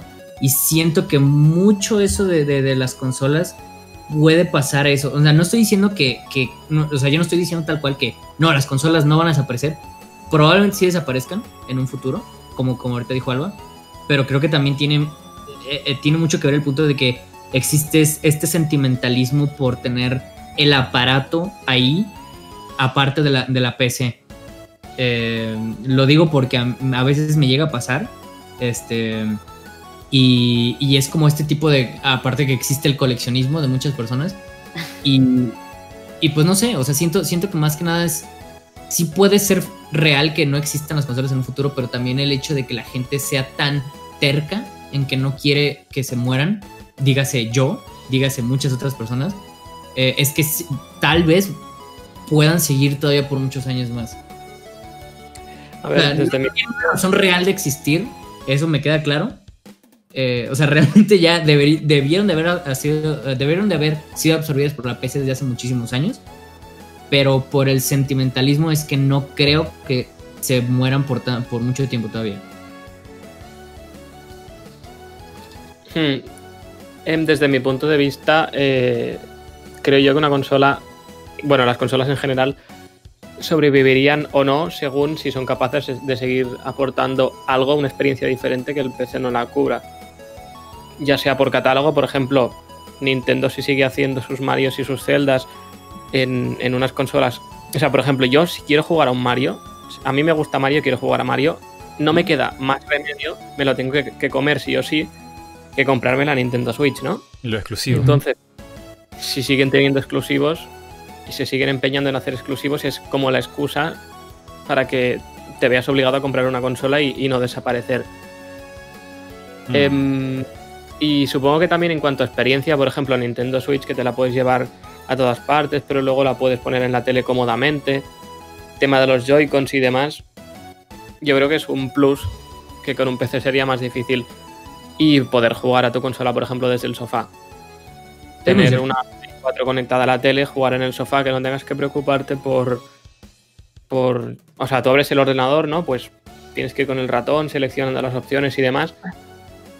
En consola metes el. Bueno, ahora, ahora se instala. Ostras, que es verdad que. Bueno, ahora se instalan los juegos. No deberían porque es una pesadez, pero bueno. La sensación de llegar, poner tu disco, sentarte, ponerte a jugar. Yo creo que es un, un plus que tienen las consolas. Mm. Probablemente siempre exista un mercado hasta cierto punto de por el hecho simplemente de la comodidad de que te compras una consola y ya y no es como un PC que sirve para mil cosas, sino que la consola sirve para jugar y ya viene configurada para jugar y te viene con tu mando y la enchufas a la tele y ya está. Pero es muy probable que ah, acabe siendo algo como que ni siquiera tiene juegos propios para la consola, sino que los streameas directamente del PC o compartes el catálogo de Steam o cosas así. Eh, no, es, no es fácil saberlo, pero es lo que, lo que decía Ginchu, la única forma de que sobrevivan las consolas no es realmente porque evolucionen en ningún sentido, sino porque tengan sus exclusivos, que realmente hoy en día si tienes la Nintendo Switch aún se escapa, pero si tienes una Play 4 o una Xbox es realmente por los juegos exclusivos o porque te no, no tienes un PC que puedas enchufar a la tele, porque por otra cosa son básicamente PCs independientes. Entonces por ahí es por, lo, por el motivo que seguirán estando algunos años y no, está, no se sabe muy bien si llegarían a desaparecer del todo o tal. Pero no tienen mucha razón de ser, ¿no? Técnicamente, siendo que hoy en día son casi lo mismo que un PC y comparten muchísimos juegos con un PC. Hmm. Sí, sí. Eh, está difícil saber qué va a pasar con las consolas de la siguiente generación. Eh, yo siento que esta generación y la anterior también ha sido como un poquito más de lo mismo. Creo que realmente esta generación y la anterior, pero más sobre todo en esta, como que lo que más explotó fue el online y las microtransacciones. Es así como la, la gran innovación de los videojuegos es sacar microtransacciones, expansiones, Season Pass. Es como eso lo que ha roto o ha invadido todos los videojuegos en, esta generación. Innovación, innovación, evolución es que, la gente relaciona la evolución siempre con los gráficos y, no es tan así, no, no va por ahí. Eh, realmente, hablando de, las presentaciones tanto de Xbox como de, de, PlayStation, realmente eh, yo noté muchísimos juegos que me fascinaron, pero no generaba cierta sensación en, la, las personas porque pues era como, Ay, se ven igual de gráficos que, el Play 4. O sea, y y, no, creo que no va, no van a eso la, eh, evolución de, los gráficos. Realmente si, si queremos, o sea, así tal cual, se los pongo así tal sobre la mesa. El único videojuego que yo he visto que de veras diga esto es gráficos de siguiente generación, no es ninguno ni de Play 5 ni de Xbox, el, Series X que vi, sino el de el, de, el del dios mono, que salió ah, este. El de Wukong. de un estudiante encima. Encima de un estudiante. Creo que ese es el único juego que he visto que digo. Los gráficos sí son de siguiente generación. Y ya. Ese, ese para mí es como lo más impresionante.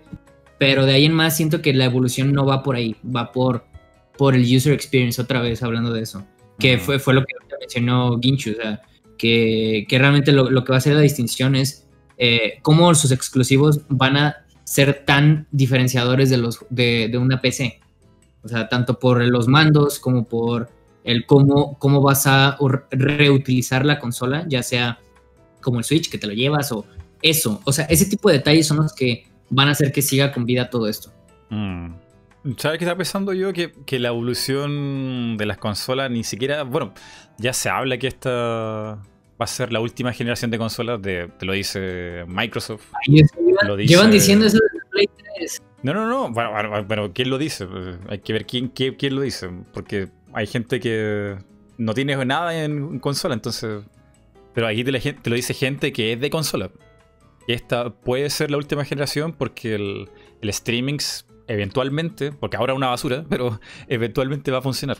Cada vez que las tecnologías se acerquen más, que la gente tenga más dinero, que las tuberías de, de, la, fibra óptica mm, lleguen a más casas, qué sé yo, eventualmente el stream va a funcionar. ¿En cuánto tiempo? Ni idea, pero eventualmente va a funcionar y puede ser que, le caiga pesado al PC incluso, porque el PC te pide tener un cierto hardware y qué sé yo. Y quizá ya no necesitas el PC, quizás puedas jugar ahora en, en la tablet o en tu celular y te ahorras dinero. O sea, comprarse un PC bueno para jugar videojuegos es caro, igual que una consola, pero mucho más barato a veces. eh, entonces, como que si la gente quiere ahorrarse dinero, se lo va a ahorrar. Se lo va a ahorrar. Y ese es como el, el miedo que hay de no darle a las consolas una justificación para comprarla. Además de lo exclusivo. Tiene que haber algo más, tiene que haber innovación en algún sentido. Y pasa que muchas empresas se están muy acomodadas donde están y no hacen mucho porque saben que van a, vender sí o sí. Entonces, no sé. Eh, El futuro lo veo difícil de predecir. Te diría que lo, que me interesa ver qué va a pasar ahí con el streaming. Si de verdad Stadia, si de verdad Atlas de Electronic Arts, si de verdad el Upper, uh, Upper Arcade. Porque hay un millón de proyectos de streaming afuera para funcionar.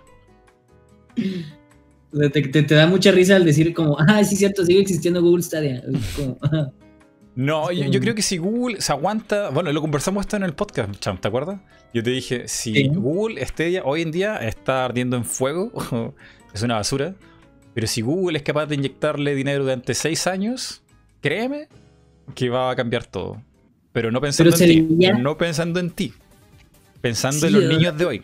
Los niños de hoy que no sí. quieren ir a comprar videojuegos a la tienda, que no quieren cambiar el disco porque, ay, champ, papá, me da flojera cambiar el disco. ¿Por qué no jugamos en el celular mejor con el Google Stadia? Que es más rapidito y todo. Y va a llegar el champ boomer ahí. No, es que mis tiempos los videojuegos. Si, si Google logra aguantarse, champ, un buen tiempo inyectándole dinero a Google Stadia, va a cambiar la generación de futuros jugadores. Y ahí no hay retorno. ¿Y no creéis que el streaming podría casualizar los juegos de lucha? Porque mm, los juegos de lucha, tipo, yo que sé, Tekken, Smash o lo que sea, va, es lo que decíamos antes, la, la gente juega muy a, a- a frames para hacer sus combos y todas esas cosas. Si hay un streaming, siempre habrá un mínimo delay, porque ya no lo tienes en tu casa. Entonces, por más pequeño que sea ese delay, va a existir. Mm, Y sí. eso a lo mejor perjudica el competitivo. Sí, el, ¿Cómo se llama eso? El mm, net, netcode. El netcode de los juegos de pelea eh, se lo está pidiendo mucha gente. Era hecho como hashtag en contra de Nintendo, hashtag en contra de Namco Bandai, de arreglen el netcode que ahora la gente no puede salir de su casa y necesitamos jugar bien las competencias de los eSports. Eh, por ejemplo, ARMS sabía que el netcode de Nintendo no era muy bueno e idearon todo un gameplay para que el lag no fuera un factor. Y también me parece que las chicas de. Bueno, los chicos de Schoolgirl también pensaron en un netcode como unas triquiñuelas ahí para arreglarlo, hacer algo mejor. Eh, sí, sí, yo creo que lo que Ginchu dice puede pasar, que pueden como cambiar los juegos de pelea para que no, no les afecte algún- de alguna manera. Pero los juegos de pelea ya están casualizados. eh, ya no son tan técnicos los que realmente triunfan en dinero. Creo yo. Pero mira los espectáculos, los, o sea, quiero decir, las, las competiciones que se hacen. Si, o sea, ahí la gente juega con cable. Incluso, por ejemplo, los competitivos de Smash Bros. Melee juegan con un televisor de tubo para que no haya delay de la imagen. O sea, está todo súper bien calculado. En Ah, es- cuanto eso se haga a través de streaming, se van a perder unos. Va a haber un pequeño delay y seguramente los la gente que compite lo va, lo va a notar. Yo no, a mí me da igual y yo no me entero. Porque soy bastante casual, pero yo creo que la gente que es experta sí que lo va a notar más. Sí, sí. Eh, que también tiene razón. O sea, depende del público. El público competitivo realmente que dedica horas y horas y horas y horas lo va a notar, pero el público en masa quizá ya nunca se enteren, quizá. Mm, es que está, eh, o sea, eso que estás diciendo es como un futuro que no sabemos si de veras se pueda lograr, no sé, o sea, tal vez sí se, sí se pueda lograr, pero tardaría muchísimo en que esté en todos los países del mundo. No sé si me, me explico. Sí, o sea, sí, por- sí. por, eh, eh, Google Stadia eh, se veía kilómetros que no iba a funcionar en Latinoamérica y efectivamente, mm, o sea, ni- aunque lo pongan en Latinoamérica, no va a funcionar. Este, ni siquiera funcionó en Estados Unidos, mucho menos va a funcionar en otros países. Entonces, eh, no sé si, eh, bueno, sáquenme de duda, eh, Alba Guinchu, ¿existe Google Stadia en España? Sí. Sí, ¿Han tenido ¿Y la cómo- oportunidad o sea- de probarlo?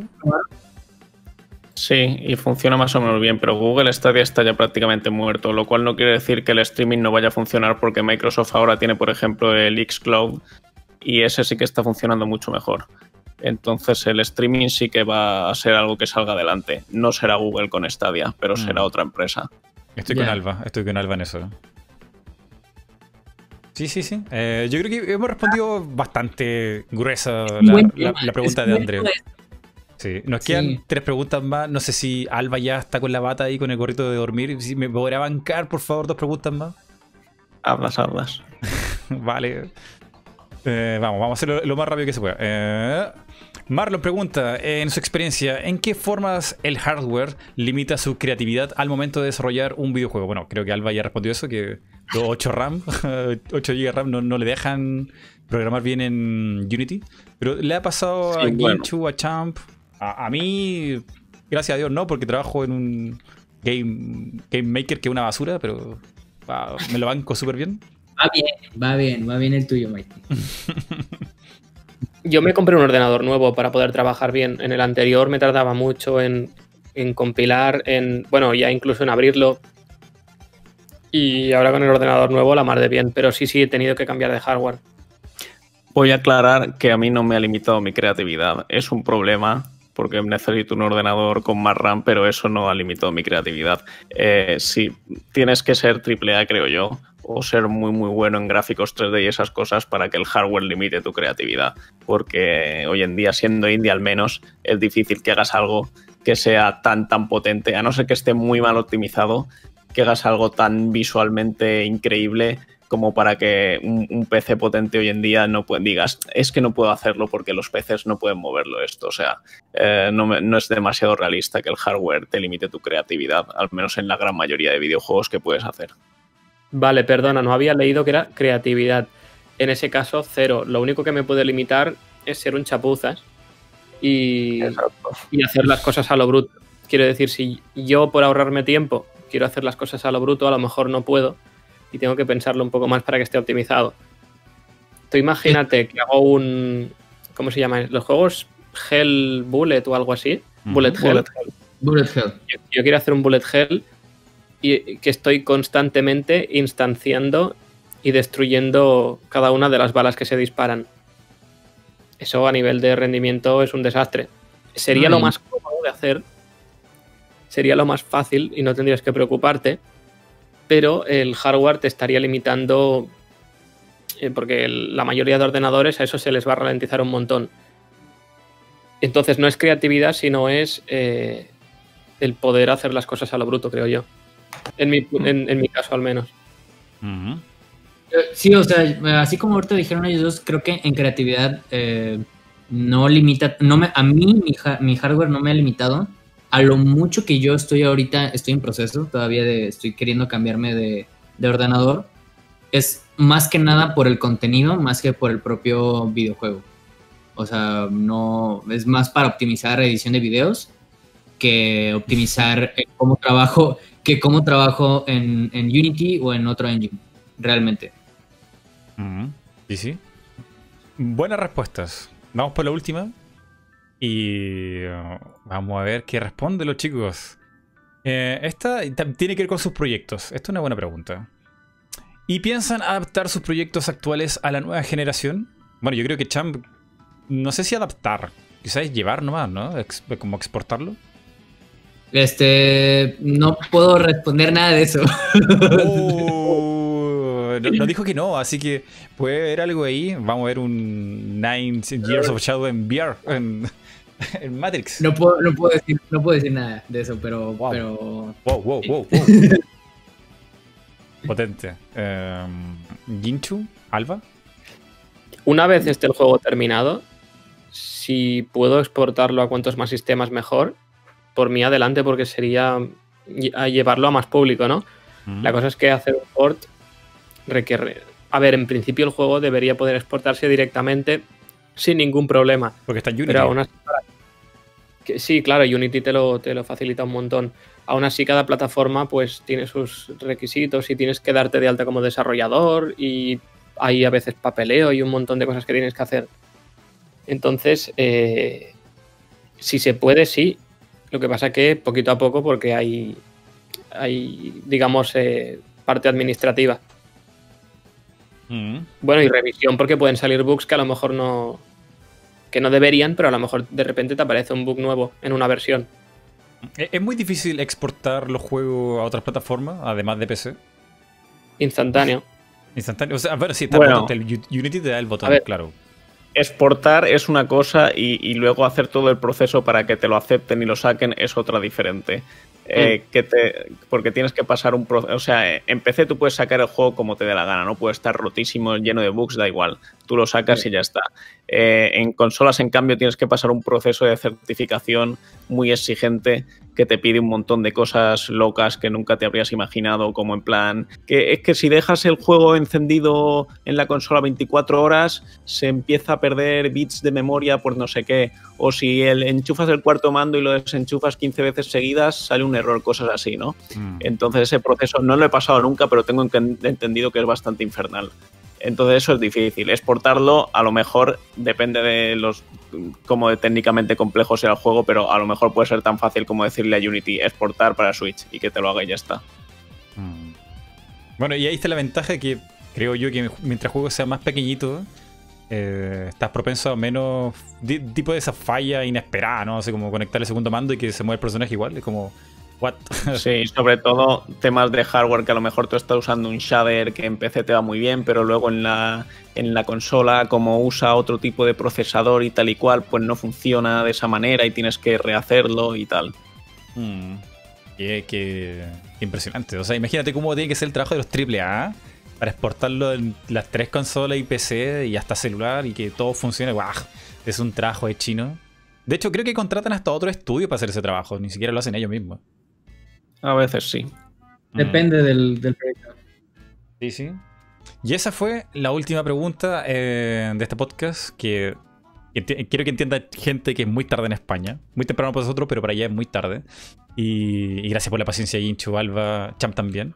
Eh, para aquí compartir un rato, conversar tranquilamente de, de videojuegos. eh, siempre te viene bien. Y, y este va a ser un podcast legendario. Estoy seguro que sí. Me ha fascinado, la verdad. Y muchísimas gracias por, por la invitación. Y pues que hayas invitado a dos leyendas y yo. Que no, dos leyendas y yo. Este, está, está muy chido, la verdad. Me siento muy afortunado de estar este, aquí conversando con los, con los tres. Sí, sí. Eh, ah, ah, yo creo que la gente le va a gustar. Recuerda, gente, que quizás no comenten en todo el podcast, porque comentar un podcast ahí es como escucharse las dos horas, pero siempre viene bien dejar la manito arriba, ayuda, si le gustó el podcast. Eh, yo me hago la idea más o menos, ah, podemos repetirlo, quizás la temática, cómo estuvo el performance también aquí de las preguntas y todo. Eh, los likes y los dislikes me ayudan a entender si le gustó o no le gustó. Quizás los comentarios no, porque son dos horas, loco. O sea, pero dejen ahí la manito arriba y vamos a ver qué pasa en el siguiente podcast multiverso. Por cierto, Alba y Guincho, que ustedes son muy silenciosos, me ponen nervioso. Eh, ¿Les tienen que repetir esto en el futuro? Quizás más temprano. Bueno, pues, habría que ver un día, qué sé yo, pero ¿le gustó esto? ¿Le dan, le, le dan aprobado esto? O, o no, o sea, es que Mighty no. De verdad, o sea, Champ, lo que dijo fue tan fuerte que yo no puedo venir más al podcast multiverso. bueno, no. Em, No, nunca más, ¿eh? Creo que Gincho estará de acuerdo conmigo en que esto nunca más. Sí, y ahora mismo bloqueo de todas partes y, y me voy. Ok. No, eh, en serio, eh, me lo he pasado bien, ha sido un placer estar aquí con vosotros. Em, a veces a lo mejor si, si hay una lista de, yo que sé, vamos a tratar este tema, vamos a hablar luego de este otro y después de este otro, a lo mejor es más fácil para que pueda venir yo con, con ideas Mm. para aportar a lo mejor material, que, que- datos a lo mejor más específicos de lo que, de lo que esté explicando. Pero por lo general, bastante bien, la verdad. Ujú. Sí, sí. De hecho, lo habíamos conversado. ¿Te acuerdas que ella ha dicho que íbamos a conver- a conversar de Apple? Y de. Sí, ¿qué ha pasado? Sí, ese es un temazo, pero ¿sabes qué? Y dije, ¿será. ¿Será muy técnico? ¿Será mucho dar información? ¿Por qué no mejor hablemos de los propios juegos que tienen ellos, la experiencia que tienen? Me pareció que era mucho desviar el podcast, entonces dije, mejor lo guardamos para Aparte que ya pasó, ya, ya se resolvió, llegamos tarde. Eh, prefería hablar más de, de los videojuegos que de eso. Pero creo que estuvo bien, estuvo bien. Sí, sí. Bueno, gente, Likesazo, super like. del Super Like. Eh, recuerden que pueden escuchar esto en Twitch con el celular apagado, en modo reposo. Y si no, si quieren el MP3, pueden unirse aquí en Patreon y uh, les doy ahí el MP3 para que lo escuchen en, no sé, en su radio. como- ¿Existen las radios todavía? Bueno, en el podcast ahí del, del celular, en su iPod. No, espera, tampoco el iPod tampoco ya existen. Alba, los iPad, los iPod existen todavía. Ahora se lleva al Wallman. No se venden, pero alguien tendrá en sus casas, digo yo. Los hipsters, los hipsters. Pero no sé si alcanza en un Siempre. cassette dos horas. No, no alcanza, ¿o sí? No, pero pues, hay Walkmans este, que son puro, puro MP3, que son los hipsters de hoy. Ah, ah, no tenía idea. Mira tú. Bien, gente. Vamos a dejar el podcast hasta aquí para que esta gente pueda dormir y Champ pueda seguir trabajando. Y yo. mm, No sé, seguir programando el siguiente podcast. Que ahí hay algo ahí secreto para. Para el siguiente mes que me lo han Y- pedido también. Y ahí se viene, se viene. Así que atentos. Tengo que no ponerme, para, tengo que ponerme para el siguiente video donde plano de juego. Así que, Sí, sí. Vamos. así que sí. Cuídense. De hecho, vamos a hacer esto como una imaginario. Yo de las manos con Alba, con Cham y Guincho en el centro. Y nos vamos como en una posición como media rezando al espíritu del game dev. Muy místico todo, muy místico. cada uno con un traje blanco, una aura y todo así de película. Nos vamos así. Cuídense. Adiós, adiós. Nos vemos, nos vemos. Bye. Adiós. Adiós. Bye.